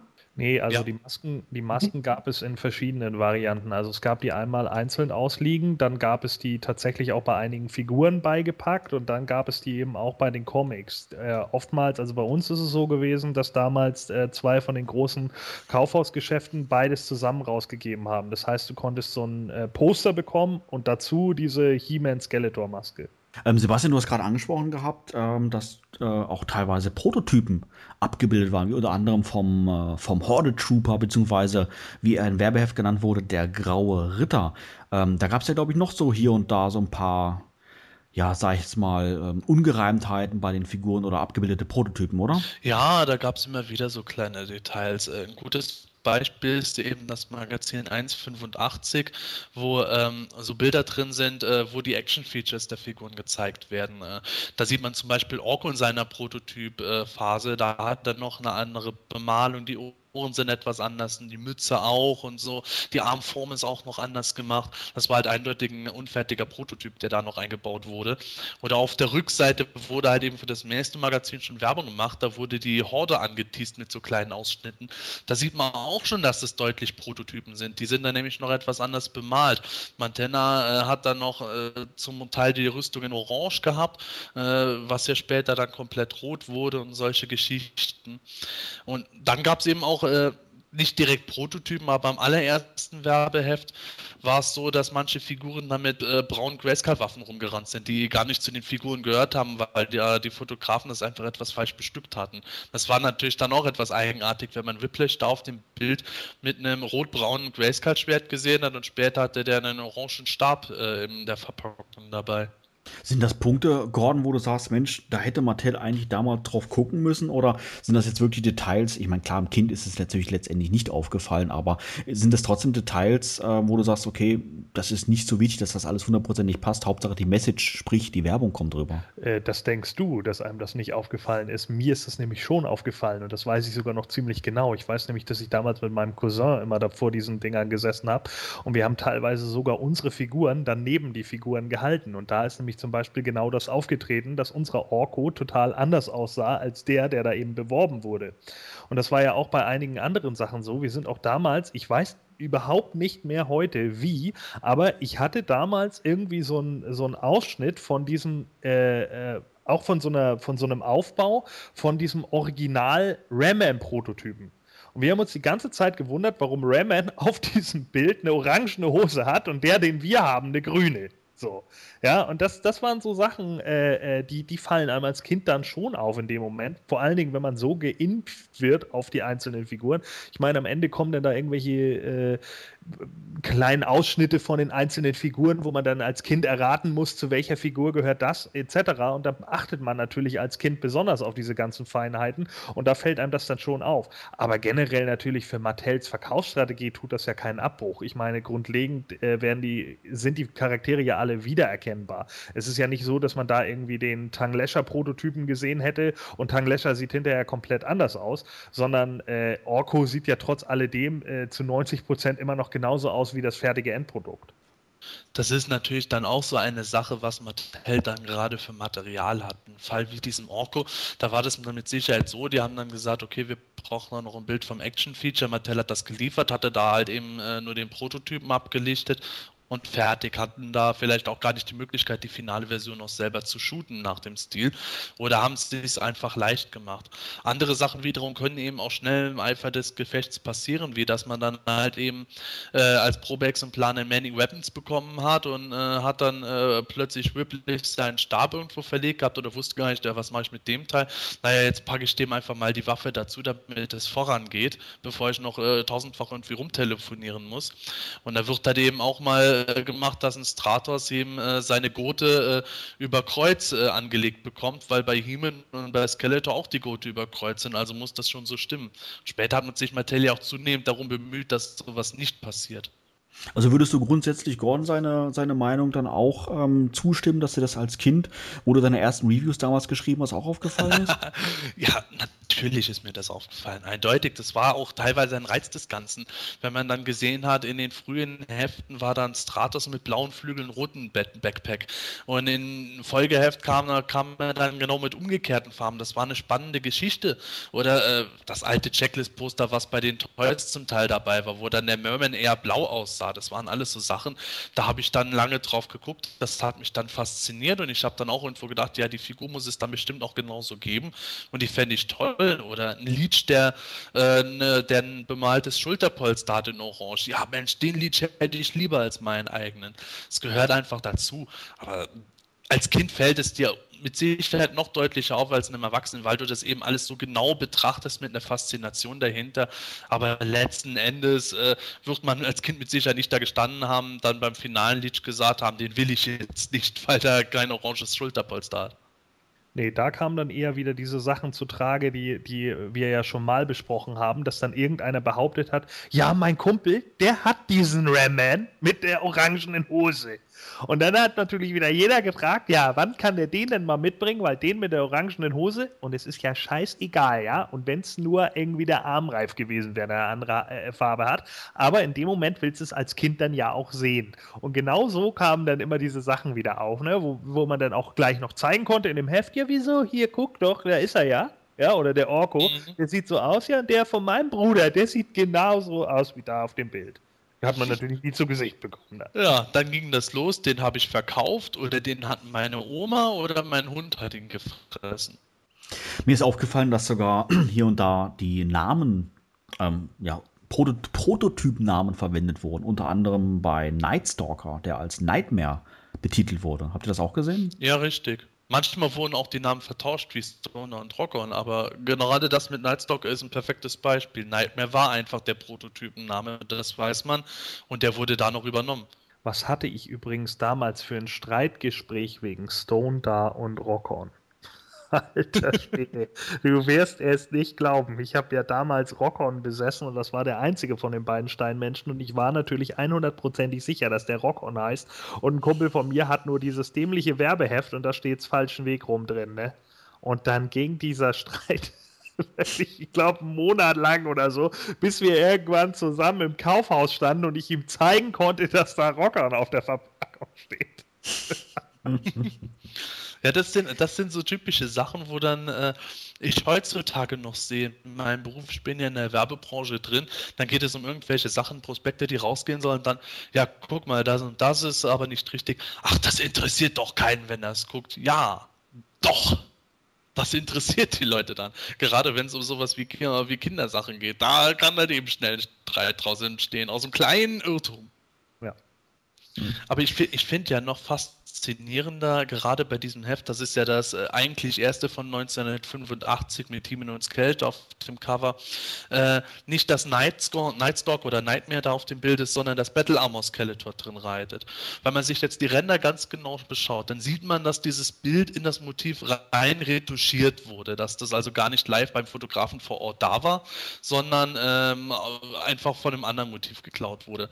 Und da ist ja auch noch der Spaß dabei, es ist auch noch spiegelverkehrt retuschiert, Nightstalker hat da keine Aufkleber und Battle Armor Skeletor war offiziell in Deutschland überhaupt nicht erhältlich. In dem einen oder anderen Laden, die es selber noch importiert haben von irgendwelchen US-Cases oder was weiß ich, nicht alles aus äh, Frankreich noch von der Zentrale mitgeliefert. Aber der offizielle deutsche Mattel-Vertrieb hatte Battle Armor Skeletor gar nicht im Angebot.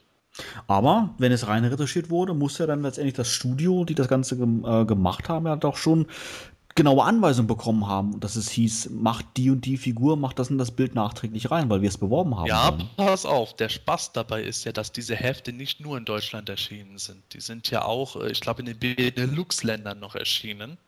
Oder zumindest ein paar von denen in den Benelux-Ländern. Oder teilweise sind die Motive, die wir in unseren Magazinen haben, hier und da mal in Katalogen sowas gewesen. Und äh, wenn eine Figur in Deutschland nicht erschienen ist, ist die aber sehr wohl mal in Österreich erschienen oder in Frankreich oder in Belgien oder in, was weiß ich, Finnland zum Beispiel. Also die ganzen europäischen Länder haben zum Teil ganz unterschiedliche Vertriebe gehabt. Und äh, da ist es natürlich dann sinnvoll, wenn das Heft jetzt zum Beispiel in Belgien auch noch erscheinen sollte oder das Motiv in Belgien noch gedruckt werden sollte. Battle Armor Skeletor, kein Thema, passt, fertig. Und die Deutschen hatten dann einfach ein Problem, weil hier einfach gesagt wird, Battle Armor Skeletor ist das gleiche wie Battle Armor He-Man in Blau, bringen wir nicht. Hm, Pech. Und das Resultat davon, Gordon musste wieder diskutieren, weil ein Freund von ihm angeblich diese Figur hatte. Richtig. Ja, Gut, bei Battle Armor Skeletor war das ja sogar gar nicht so unwahrscheinlich. Ne? Also den hat man ja, wie gesagt, dann auch immer noch mal irgendwie, keine Ahnung, hier oben im Norden hat man den dann noch relativ schnell aus Dänemark bekommen. Also ich glaube, den habe ich sogar äh, früher als Kind dann mal bei einem Kumpel gesehen. Ich wusste dann halt nur, dass es den gibt. Ich wusste halt äh, nicht, warum es den nicht bei uns gibt. Aber äh, da musste ich tatsächlich gar nicht so lange suchen, bis ich da mal einen beim Bekannten gefunden habe, weil der einfach in den USA gewesen ist. Das war bei mir genau das Gleiche. Einer meiner Klassenkameraden hatte den auch. Da wusste man, der Vater, der hat äh, in der Nähe auf der US-Flughafenbasis in Bitburg gearbeitet und hat da einfach die Figur mitgebracht, weil es in den Amiländern die ganzen Viecher gab, die es im deutschen Laden nicht gab.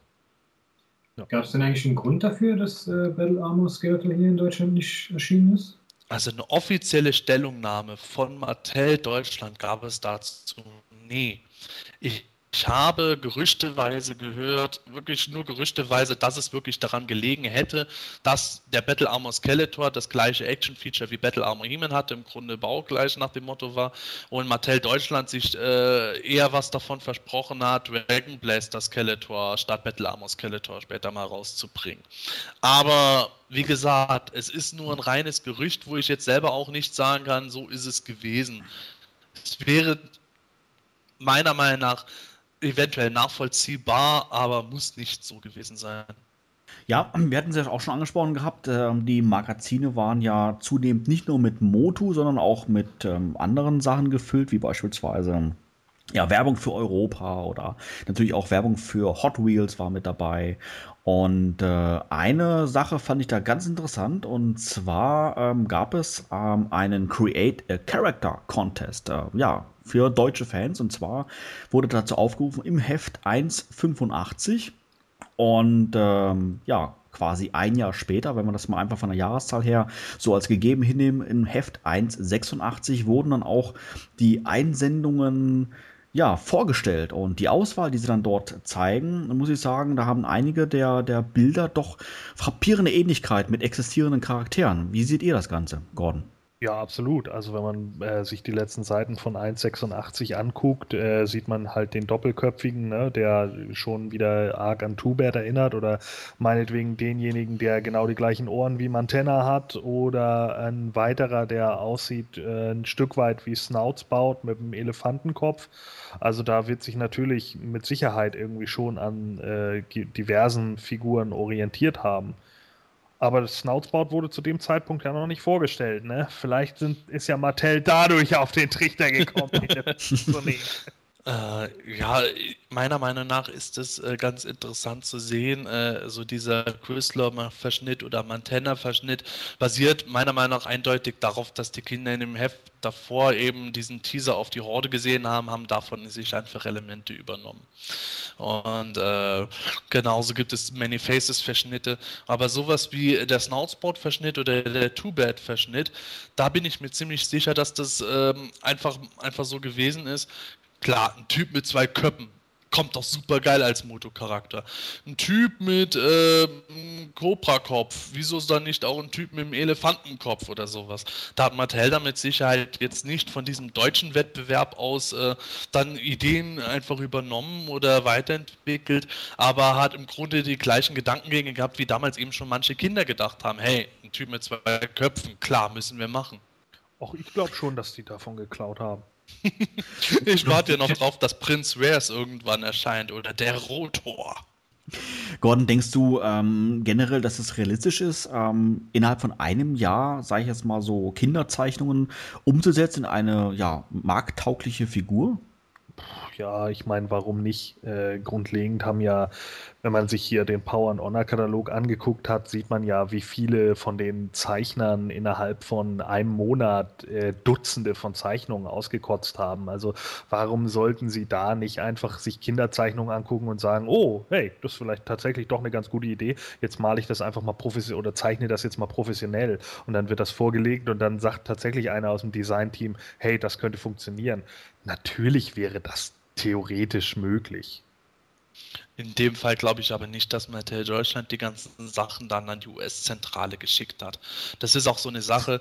äh, das, Heft, das Heft ist ja 1986 erschienen. Äh, jetzt sagen wir mal, dieser Snoutspot-Verschnitt ist, ist, Ende 1985 äh, ähm, eingesendet worden. In den USA ist Snoutspot in Serie 5 erschienen, was, lass mich lügen, ich glaube 1987 gewesen ist. Das wäre alles schon eine recht knappe Zeit gewesen, das alles dann so hin zu entwickeln und zu machen und zu tun.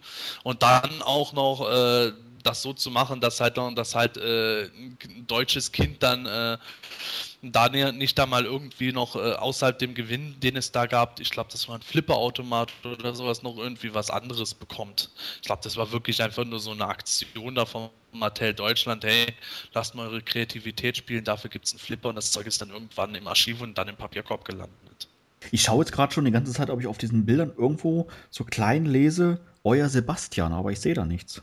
Ich habe bei sowas fast nie mitgemacht. meine, äh, ich weiß noch, dass meine Mutter mal mir was gezeigt hatte, äh, Gewinnspiele in einem ihr Harper-Heft, da gab es unter anderem Mutolog und Mossman und sowas zu gewinnen. Und ob ich da nicht auch mitmachen will, habe versucht mich zu überreden. Ich habe dann gesagt, nein, die und die und die Figur habe ich schon und äh, die will ich ja nicht gewinnen. ja, herrlich. Also kindliche Logik und meine Eltern haben sich nicht die Mühe gemacht, mich darauf hinzuweisen, dass das doch schnurzpiep egal ist. Naja. Was haltet ihr von äh, Orkos Trickkiste? Ist euch die Kolumne aufgefallen? Hat eigentlich von euch jemand äh, das mal ausprobiert, was da alles so gemacht hat? Irgendwie mit Schnüren und einem Glas Wasser und was weiß ich nicht alles für Taschenspielertricks? Ja, habe ja. An den Wassertrick nee. kann ich mich erinnern, den habe ich schon mal gemacht, aber ich weiß nicht, ob das, aus das, ob das der war aus dem Magazin. Ich, ich habe früher eher so Yps und sowas gelesen, kann sein, dass doch da mal so was drin war. Aber an diesen Trick kann ich mich auf jeden Fall erinnern.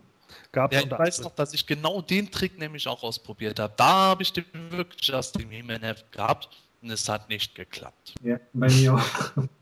bei mir war das genauso. Das ist mal vorher in die Hose gegangen. Ja, hier, gucken wir mal. Ich zeig dir mal einen Zaubertrick. Ja, oh. Scheiße. Das Witzige ist, bei mir haben diese Sachen kurioserweise immer geklappt. Ja? Selbst bei meinem besten Freund hier, wenn es um Yps oder sowas ging, ja, bei dem er hat nichts hingehauen. Ne? Es war vollkommen egal. Mein Kumpel Hauke hatte wirklich alles. Ich glaube, das Einzige, was bei dem hingehauen hat, war die Kresse. Ansonsten so ungefähr nichts. Und bei mir hat das irgendwie immer alles hingehauen. Und diese ganzen Zaubertricks, die da gemacht wurden, die, die haben auch hingehauen. Im äh, Mickey Mouse zum Beispiel gab es ja auch mal so, so äh, Kurzgeschichten ja. dann, wo du dann auch irgendwie was äh, äh gewinnen konntest oder so. Da gab es so einen Mini-Comic irgendwie, wo, wo glaube ich, irgendwie Webstore hält dann He-Man drei Stricke hin und nur einer davon geht auf. Oder so, ja. Und dann, dann muss He-Man raten, an welchem er ziehen muss, damit er dann irgendwie Tila oder Orko oder hast du nicht gesehen, befreien kann. Und du konntest dann mitraten, A, B oder C, und dann musstest du deine Lösung einschicken und dann konntest du irgendwie ein Fahrrad gewinnen oder so ein Quatsch. Ja, so viel mal so die ersten Erinnerungen und Fakten zu den Werbeheften. Wir sprechen natürlich gleich noch ein bisschen weiter über die legendären Hefte. Vorher noch eine kurze Unterbrechung. Bis gleich.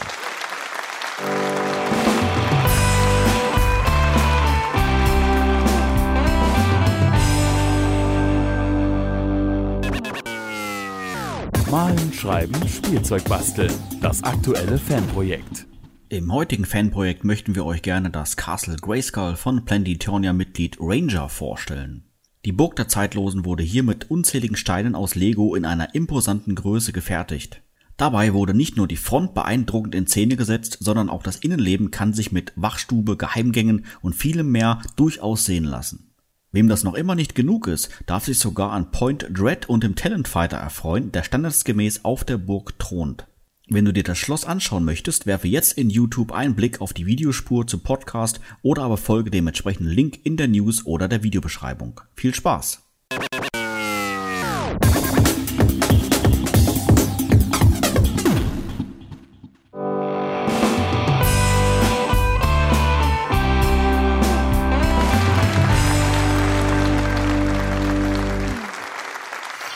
Die Themenlounge.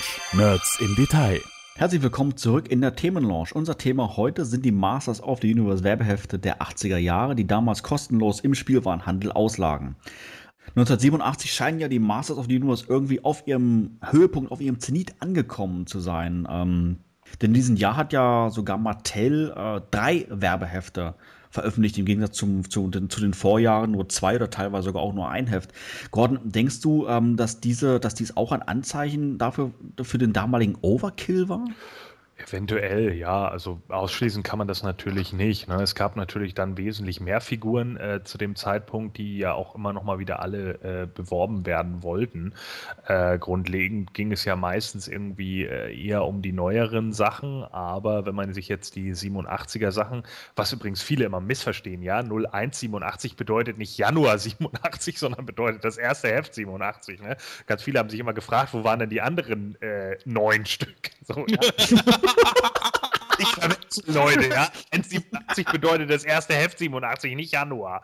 So, ja. Aber, aber, bis zum heutigen Tag hast du die Leute, die dich gefragt haben, immer im Unklaren lassen. Pff, du, keine Ahnung, guck einfach mal auf Ebay. Nee, ich habe hab gesagt, hör dir das Imanische Quartett an, dann wird es aufgeklärt. So, äh, also ich denke, ähm, es kann schon ein Anzeichen für den Overkill gewesen sein, durchaus. Ich muss sagen, die, ähm, die Hefte von 1987, also speziell die, die ersten beiden, es gibt kein Werbeheft, was ich öfter habe als diese beiden. Ich weiß nicht genau warum, aber es ist einfach so. Wobei jetzt, nee, ich muss mich korrigieren. Also ich kann mich an eine Szene erinnern, ähm, dass ich damals als, als kleiner Mensch irgendwie in den Spielwarenladen gegangen bin. Und ähm, dort lag ich weiß nicht jetzt welches von den beiden, 1,87 oder 2,87 lagen halt, das lag halt das neue Werbeheft aus. Ähm, direkt neben der Kasse so ein schöner Stapel, keine Ahnung, 20, 30 Stück. Und ähm, ich kannte die Werbeheft natürlich schon, äh, die, die vorherigen von 86 und Co. und sowas alles, ne? Und ähm, es war halt immer so, dass man natürlich damals aus den vorherigen Werbeheften dann irgendwie halt diese, die Poster rausgemacht hat, bekritzelt hat oder auch diese, diese Puzzle, die es da gab, Gordon, du hattest es, glaube ich, angesprochen gehabt, irgendwie ausgeschnippelt hat und zurechtgelegt hat und somit war natürlich die Hefte dann letztendlich immer hinüber.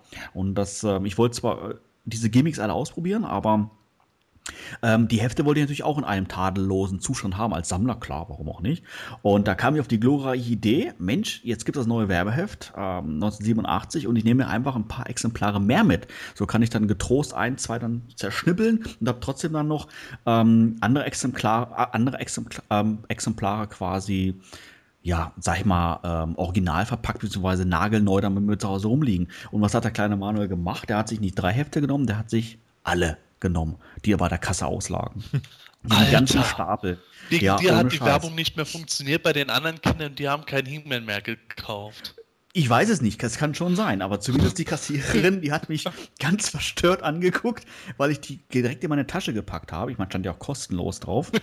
Das war ein Fehler. Und sie meinte dann nur so zu mir, brauchst du die denn alle? Und ich habe nur einfach gesagt, ja. Und dann bin ich rausgegangen. oh, super. Super. Also ja. auf die Idee kam ich nie, aber ich habe jedes Mal welche im Laden war ein Heft mitgenommen. Nur, äh, also was ich nicht glaube, ist, dass äh, diese Hefte äh, ein Zeichen des Overkills waren. Der Overkill ist meiner Meinung nach hauptsächlich in den USA geschehen, beziehungsweise in den USA waren auch viel äh, mehr andere Produkte zu dem Zeitpunkt dann schon präsent, die dann allmählich Moto das Gras abgegraben haben. Und, ähm, so wie ich den Eindruck hatte, ist in Deutschland Moto eigentlich bis zum Ende 88 im Grunde sehr gut gelaufen. Und dann kam ja 89 im Grunde ziemlich abrupt der Cut. 88 sind ja noch die Motu Toys neu erschienen. Und äh, da als eigentlich die nächste Motu-Welle planmäßig gekommen wäre, da kamen ja schon DNA-Sachen auf einmal raus. Und das ist ja auch mit den Magazinen so gewesen. Das letzte Magazin von 1988 hat ja ursprünglich zum Teil noch ähm, sogar inhaltlich auf äh, Folgehefte verwiesen und äh, wurde dann später noch in einer anderen Version gedruckt, äh, die abgespeckt war keine Hinweise mehr drin waren fürs nächste Heft. Und was passiert? Dann hat NA gestartet. Das kommt mir ein bisschen so vor, als wäre das äh, ähnlich wie bei 2000X einfach gewesen. Da lief Moto in Deutschland auch gar nicht mal so übel, aber in den USA wurde einfach umgestellt und Deutschland musste mitziehen. Das heißt, wenn 87 bereits der Overkill in den USA war, ähm, in Deutschland das Ganze aber ja bislang ohne weitere Probleme lief, ähm, kann ja, kann ja äh, letztendlich deshalb das der Grund sein, warum auch die Magazine normal erschienen sind. Dann aber halt von Mattel USA dann das Signal kam, hey, wir machen nichts mehr. Und ähm, da war aber Heft 188 schon gedruckt und Ende im Gelände. Ja, richtig. Da kam halt eben noch ähm, 88 bei uns sowas wie Scarecrow oder König Randor raus, die auch in den USA die letzten äh, Wave-Figuren waren. Und dann äh, hat einfach die US-Zentrale gemeldet, so Moto hört jetzt auf, wir äh, machen auch kein Pause of Grayskull etc. Wir machen dann irgendwas ganz anderes, wir halten euch auf dem Laufenden. Beziehungsweise 88 hat es ja schon mit NA in den USA gestartet sobald Mattel Deutschland das dann mitgekriegt hat, hey, verdammt, jetzt geht da was anderes los, musste da natürlich möglichst schnell umgedacht werden. Das gehört ja auch äh, dazu, dass da eine gewisse Zeit lang logistischer Aufwand etc. betrieben werden muss, damit die sich darauf umstellen, äh, das alles rauszubringen. Da musste ganz schnell gerödelt werden, um diesen Start zu machen. es ist ja auch relativ äh, schnell und spontan für das Empfinden vieler deutscher Fans geschehen. Ja, aber Zeichen des Overkills finde ich, ist es ja trotz alledem, weil man ja äh, in dem Moment und äh, gerade in diesem, äh, zum Beispiel im 287er Magazin oder so, unglaublich viele Charaktere mittlerweile schon unterbringen musste. Ne? Man hatte halt die alten, man wollte halt nicht auf He-Man, äh, nicht auf Orko, nicht auf Tila und so verzichten, hat aber irgendwie auch die wilde Horde, hat dann irgendwie die äh, Rock People, hat die Snake Man und es wird natürlich immer mehr. Ne? Und im Endeffekt hat man alle äh, trotz alledem noch versucht unterzubringen und dadurch wird es natürlich auch immer schwieriger schwieriger. Ne? Die, die, die Hefte schienen da ja auch immer dicker zu werden. Ja, okay, von dem Standpunkt aus äh, hast du schon recht. Äh, das ist auch mein Grund, warum ich die, gerade die Hefte 2 und 387 nicht besonders toll finde. Äh, gut, da kommen halt keine neuen Toys zum Vorschein, weil das alles in Heft 187 schon präsentiert wurde. Aber das Ganze wirkt für mich auch äh, zunehmend etwas lieblos im Vergleich zu den Heften von 85 äh, und 86, wo ähm, ich auch zwar nicht besonders toll auf die Geschichten geachtet habe, aber trotzdem habe ich sie immer wieder mal gelesen gehabt und fand das eigentlich so okay. Aber die 87er Hefte haben mich da eigentlich enorm kalt gelassen, wo ich dann jetzt als Erwachsener dann schon sage, ja, alles ein bisschen äh, zu viel auf einen Haufen. Obwohl ich irgendwie finde, gerade dieses Cover von 287 ist aufgrund dieses merkwürdigen Us-Pilzes irgendwie immer in meinem Gedächtnis geblieben. Nee, also das fand ich schon als Kind sowas von. Also wirklich, die Hefte, die ich am wenigsten mag, das sind die 2 und 387. Dafür finde ich das Cover von 188 wieder interessant, hier mit Quilder zusammen. Und auch inhaltlich finde ich, äh, ist es wieder schöner gemacht gewesen. Von Heft 188 gibt es ja sogar zwei Varianten, oder? Ja, das hatte ich ja eben erwähnt gehabt. Die normale Variante, wo dann auch ähm, vorne im gelben Kasten schön steht, der Schlüssel der Zeit, toll, Neuhardt 88, Masters Abenteuerclub. Und dann gibt es eine abgespeckte Version Version, da steht dann auch schon gar nicht mehr 1,88, das ist gelb überdruckt. Der gelbe Balken ist einfach leer geblieben. Der Mac Abenteuer Club wird im Heft auch gar nicht mehr erwähnt. Da wird nur noch die magische 6 als Aktion erwähnt und sowas. Das ist halt eben dieses Heft, wo dann umgestellt wurde. Ich denke auch, da war die Luft dann wirklich richtig raus, ne? Mit den ganzen hat die Leute dann auch satt. Ich, muss, ich möchte jetzt gerne nochmal auf 1987 nochmal geschwind zurückkommen. Ähm, Sebastian, was denkst du, worin liegt dann der Grund, dass Mattel das, äh, in diesem Jahr das einzigste Mal drei Hefte rausgebracht hat, anstatt sonst regulär zwei. Ich meine, sie müssen sich ja dann irgendwas davon noch versprochen haben.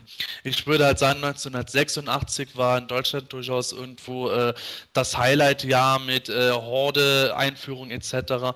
1987 wird äh, das mit den drei Heften vielleicht auch ein Resultat aus diesem Highlight-Jahr gewesen sein, dass da halt eben der Moto-Hype auch in Deutschland am größten war. Dementsprechend wurde da auch viel in Magazinen gehypt, weil in den USA ist ja Serie 5 mit den Schlangenmenschen Menschen die Serie gewesen, wo sehr wenig Recycling betrieben wurde, wo sehr viele Toys insgesamt rausgekommen sind, wo das Eternia Playset auch rausgekommen ist. Und äh, das wurde halt in Deutschland auch entsprechend alles promotet.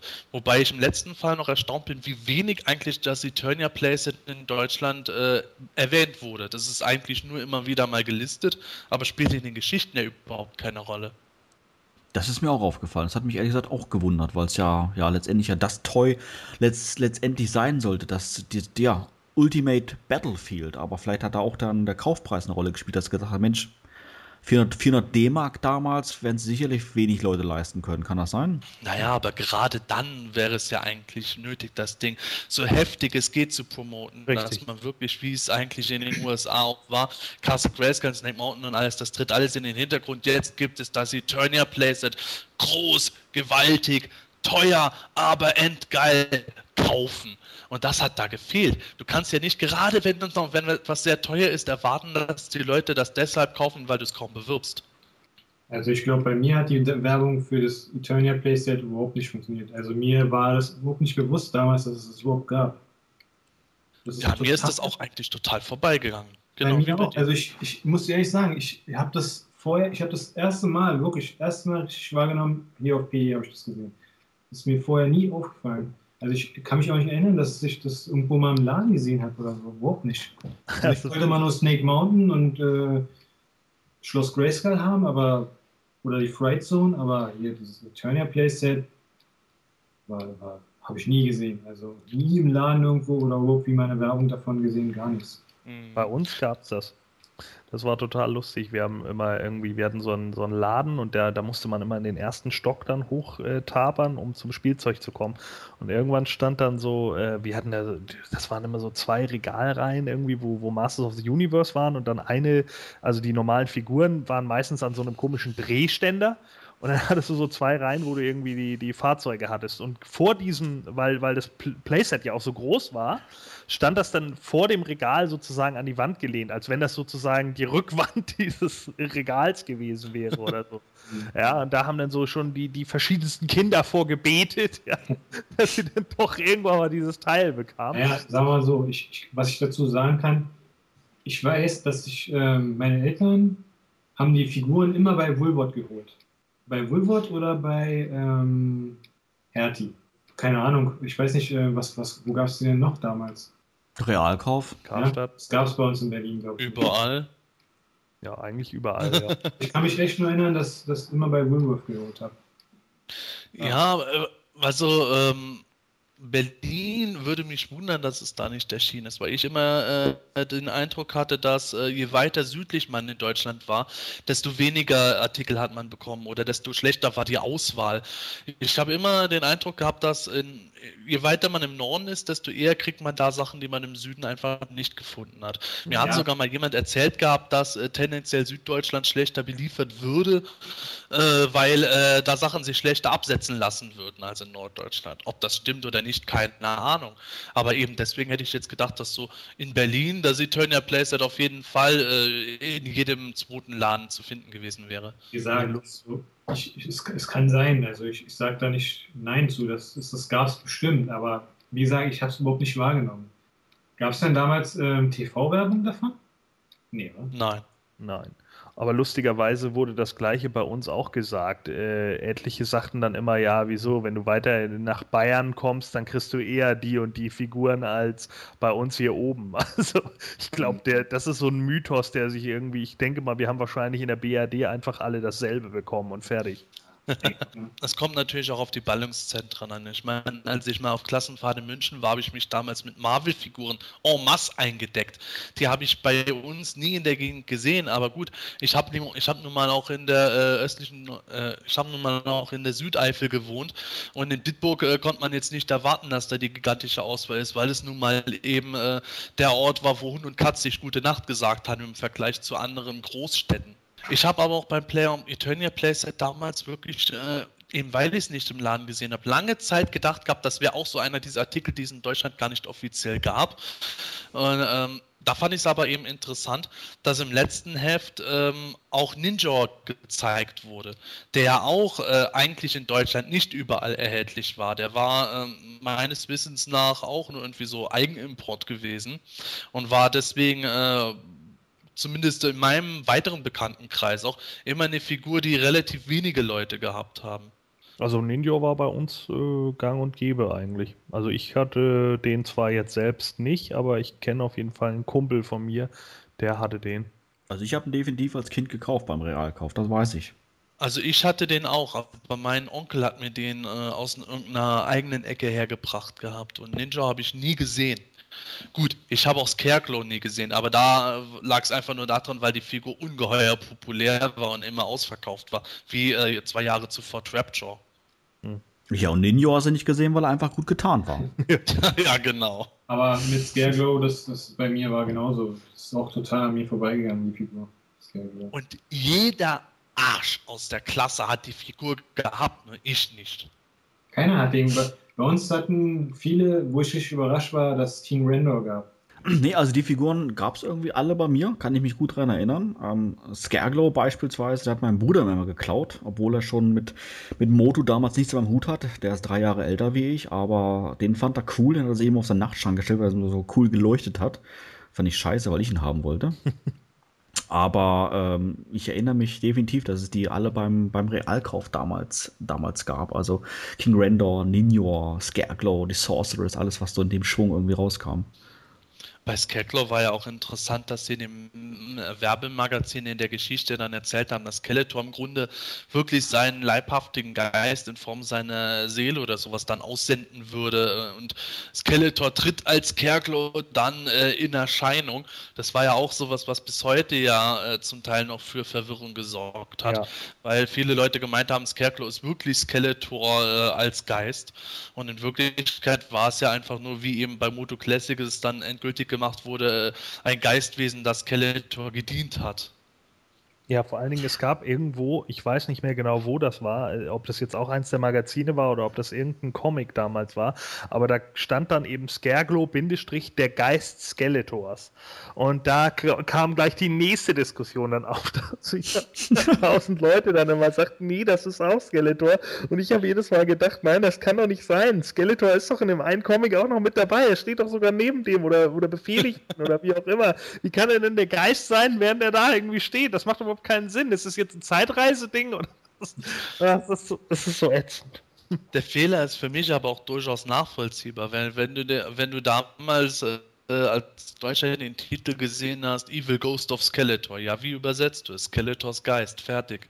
Ja, natürlich, klar. Äh, das, das kann, ich, kann ich auch verstehen, so, ne? Dass damit natürlich gemeint war, das ist ein Geist, den Skeletor befehligt. Ne? Das ist natürlich klar, dass, man, dass das schnell verwechselt werden kann. Beide sind Skelette, ja, Ende. Ja, und da haben die Magazine natürlich auch ihren Teil Videohörspiele dazu beigetragen, dass solche Sachen sich sehr lange gehalten haben. Siehe, äh, Manuel hat ja vorhin schon den Hot Trooper erwähnt, der dann als Abgesandter der Grauen Ritter da eingeführt wurde. Ja, bis ich, bis ich das Geheimnis des Zauberschwerts gesehen habe, habe ich auch gedacht, es gibt einen Hot Trooper. Woher sollte ich da als kleiner Junge von sechs, äh, sieben Jahren auch wissen, dass äh, Hot Trooper eigentlich Horde Soldat heißt und deshalb zwangsläufig irgendwo eine Armee rumrennen wird? Aber das wird aber in den Hörspielen gesagt, dass das graue Ritter sind, die zu Massen aus, äh, aus der Fright Zone kommen oder aus Snake Mountain. Ja, das war allerdings auch ein Hörspiel, was ich dann erst äh, nach das Geheimnis des Zauberschwertes damals gekriegt habe. Das weiß ich noch so. genau. Insofern gab es halt einfach diesen Zeitraum, wo ich dann da gestanden habe und habe natürlich auf dem Werbemagazin das gelesen, das ist auch so abgekauft, bis ich den Hot Trooper selber bekam, dann davor den Film gesehen habe und dann auch noch das Hörspiel bekommen habe. Da war es dann endgültig klar, okay, das Magazin erzählt einen Blödsinn. Mhm.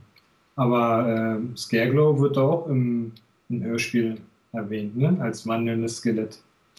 Ja, aber ich glaube, namentlich wird er ja gar nicht erwähnt. Das äh, war ja auch dann wieder so eine Geschichte. Achso, ja, stimmt. Mit Ninja zusammen irgendwie, ne? Irgendwie war das nicht? Ach nee, es war Blade. Nee, das war Blade. Der war Blade. Liebe Hörer. Unfassbar. Ja, really. Das war Wileys Trickkiste. Unglaublich. Ja, ähm, gibt es letztendlich, ähm, sage ich jetzt mal, um so langsam zum Ende des Themas zu kommen, ein Werbeheft, was euch ähm, ja besonders ans Herz gewachsen ist? Oder vielleicht auch genau das Gegenteil, wo er, wo er sagt, boah, also das habe ich so oft gesehen, das, das kann ich gar nicht sehen, das fand ich auch so vielleicht schlecht umgesetzt oder ähm, genießen alle Hefte letztendlich vielleicht den gleichen Stellenwert bei euch? Gordon, was meinst du? Ja, also ich habe da eigentlich keins, wo ich irgendwie sagen würde, nö, das mag ich jetzt nicht oder sonst irgendwie was. Natürlich sind jetzt bei einigen die Geschichten, die sind eben für Kinder geschrieben. Ja, wenn man die heute liest, dann lockt das einem wahrscheinlich eher so ein Augenrollen. Ich erfreue mich dann halt eher so an den Dioramen, die da aufgebaut wurden und so weiter. Und das, da machen mir auch alle Spaß. Also da habe ich keinen äh, total kein totalen Pro, kein total Negativ. Ich finde die alle gut aufgemacht und äh, wesentlich besser als für einige andere. Also ich erinnere mich da noch, dass es sowas zum Beispiel auch mal von Turtles gegeben hat und so. Und die waren bei weitem nicht so gut. Die waren zwar auch gut, aber bei weitem nicht so gut wie die.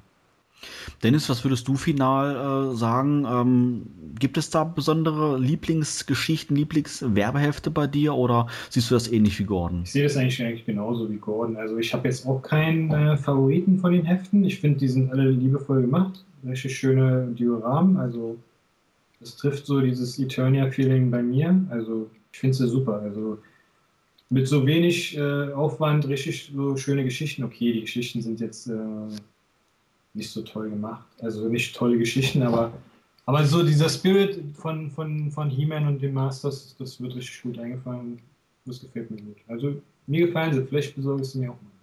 Ja, also generell ähm, sehe ich das eigentlich auch, auch genauso. Also die Werbehefte gehören auf alle Fälle dazu, für mich als, als Fan. Und ähm, ja, herausragen würde ich natürlich das, das, das erste Heft von 1985 nehmen. Ähm, Gerade eben, weil es mich irgendwie mit dem Masters-Virus damals infiziert hat. Und ähm, ich weiß gar nicht, ob ich das heutzutage noch in meinem Besitz habe, müsste ich wirklich mal nachschauen. Ähm, ja, generell sind alle irgendwie toll. Ähm, ich sehe seh jetzt ähnlich wie Sebastian es vorhin auch schon gemeint hatte, die Hälfte 1987, die habe ich ein bisschen satt gesehen, eben weil ich sie ja zentnerweise aus den Läden damals rausgetragen habe. Vielen Dank nochmal an dieser Stelle. Und ähm, von daher, die habe ich mir, glaube ich, zu oft angeguckt, aber generell sind sie natürlich okay und sie gehören auf alle Fälle auch, auch mit dazu. Aber mein Lieblingsheft würde ich, wie gesagt, äh, Heft 1,85 nehmen, weil's, weil es mich eben zu Moto gebracht hat.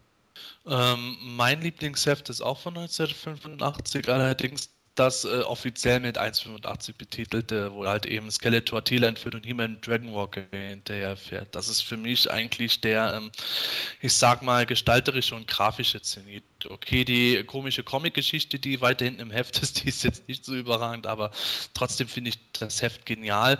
Auch das andere von 1985, auch das von 84 äh, sind sehr gut. Die 87er Hefte bocken mich eigentlich äh, dafür wiederum am wenigsten. Also das 287 mit diesen Giftpilzen, äh, mit einem urhässlichen Cover meiner Meinung nach, äh, habe ich schon als Kind überhaupt nicht gemocht. Aber ansonsten die Magazine liebe ich abgöttisch und besonders eben das 1,85er Heft mit He-Man im Dragon Walker ist für mich so ein gestalterisches Highlight von den Dioramen her. Das ist für mich einfach das Mutu-Feeling. Ich kann mich an den Dingern bis heute nicht satt sehen.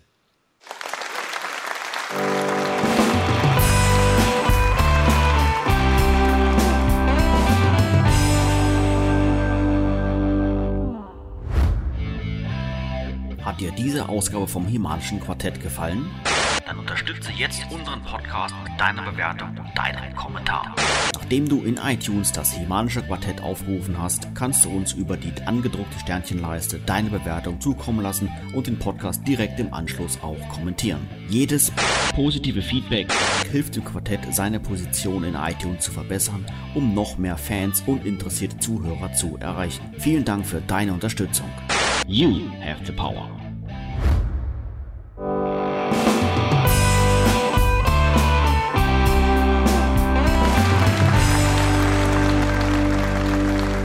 Ja, wir wären damit leider schon wieder am Ende der heutigen Folge angelangt, aber keine Sorge, wir melden uns natürlich in rund zwei Wochen mit der Ausgabe 32 wieder zurück. Wenn du sicher gehen möchtest, keine Ausgabe mehr zu verpassen, empfehlen wir dir, das Himanische Quartett in iTunes als auch in YouTube zu abonnieren. Bei uns heute zu Gast war Dennis Bilgic, aka Carnage. Vielen herzlichen Dank für deinen Besuch. Ja, tschüss und bis dann. Ähm, vielen Dank für die Einladung. Und ähm, noch ein kleiner Spruch. Gölgren Gücala Güçbende.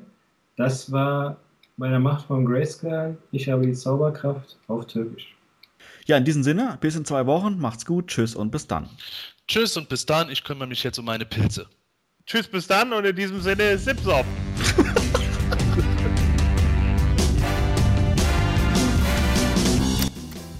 Ich glaube, der Manuel war sauer auf mich. Der Gordon auch. Und ich weiß nicht, was ich unserem Gast getan habe. Ja, der redet nicht mehr. Never! Never, never! Human! Zu finden auf der Hauptseite von Planetonia und natürlich auch in unserem News.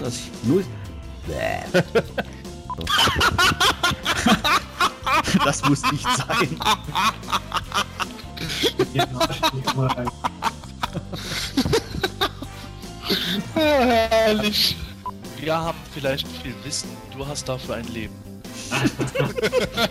So zeigt sich im Leben alles. Ja, okay, ich habe ja nicht gesagt, dass ich mit euch tauschen möchte. Ich möchte vielmehr, dass Riley jetzt sofort ein anatomisch korrektes äh, Stinktier zeichnet. Dann wollen wir mal sehen, wie da die Unterarme aussehen. Ich dachte schon, jetzt kommt also nie.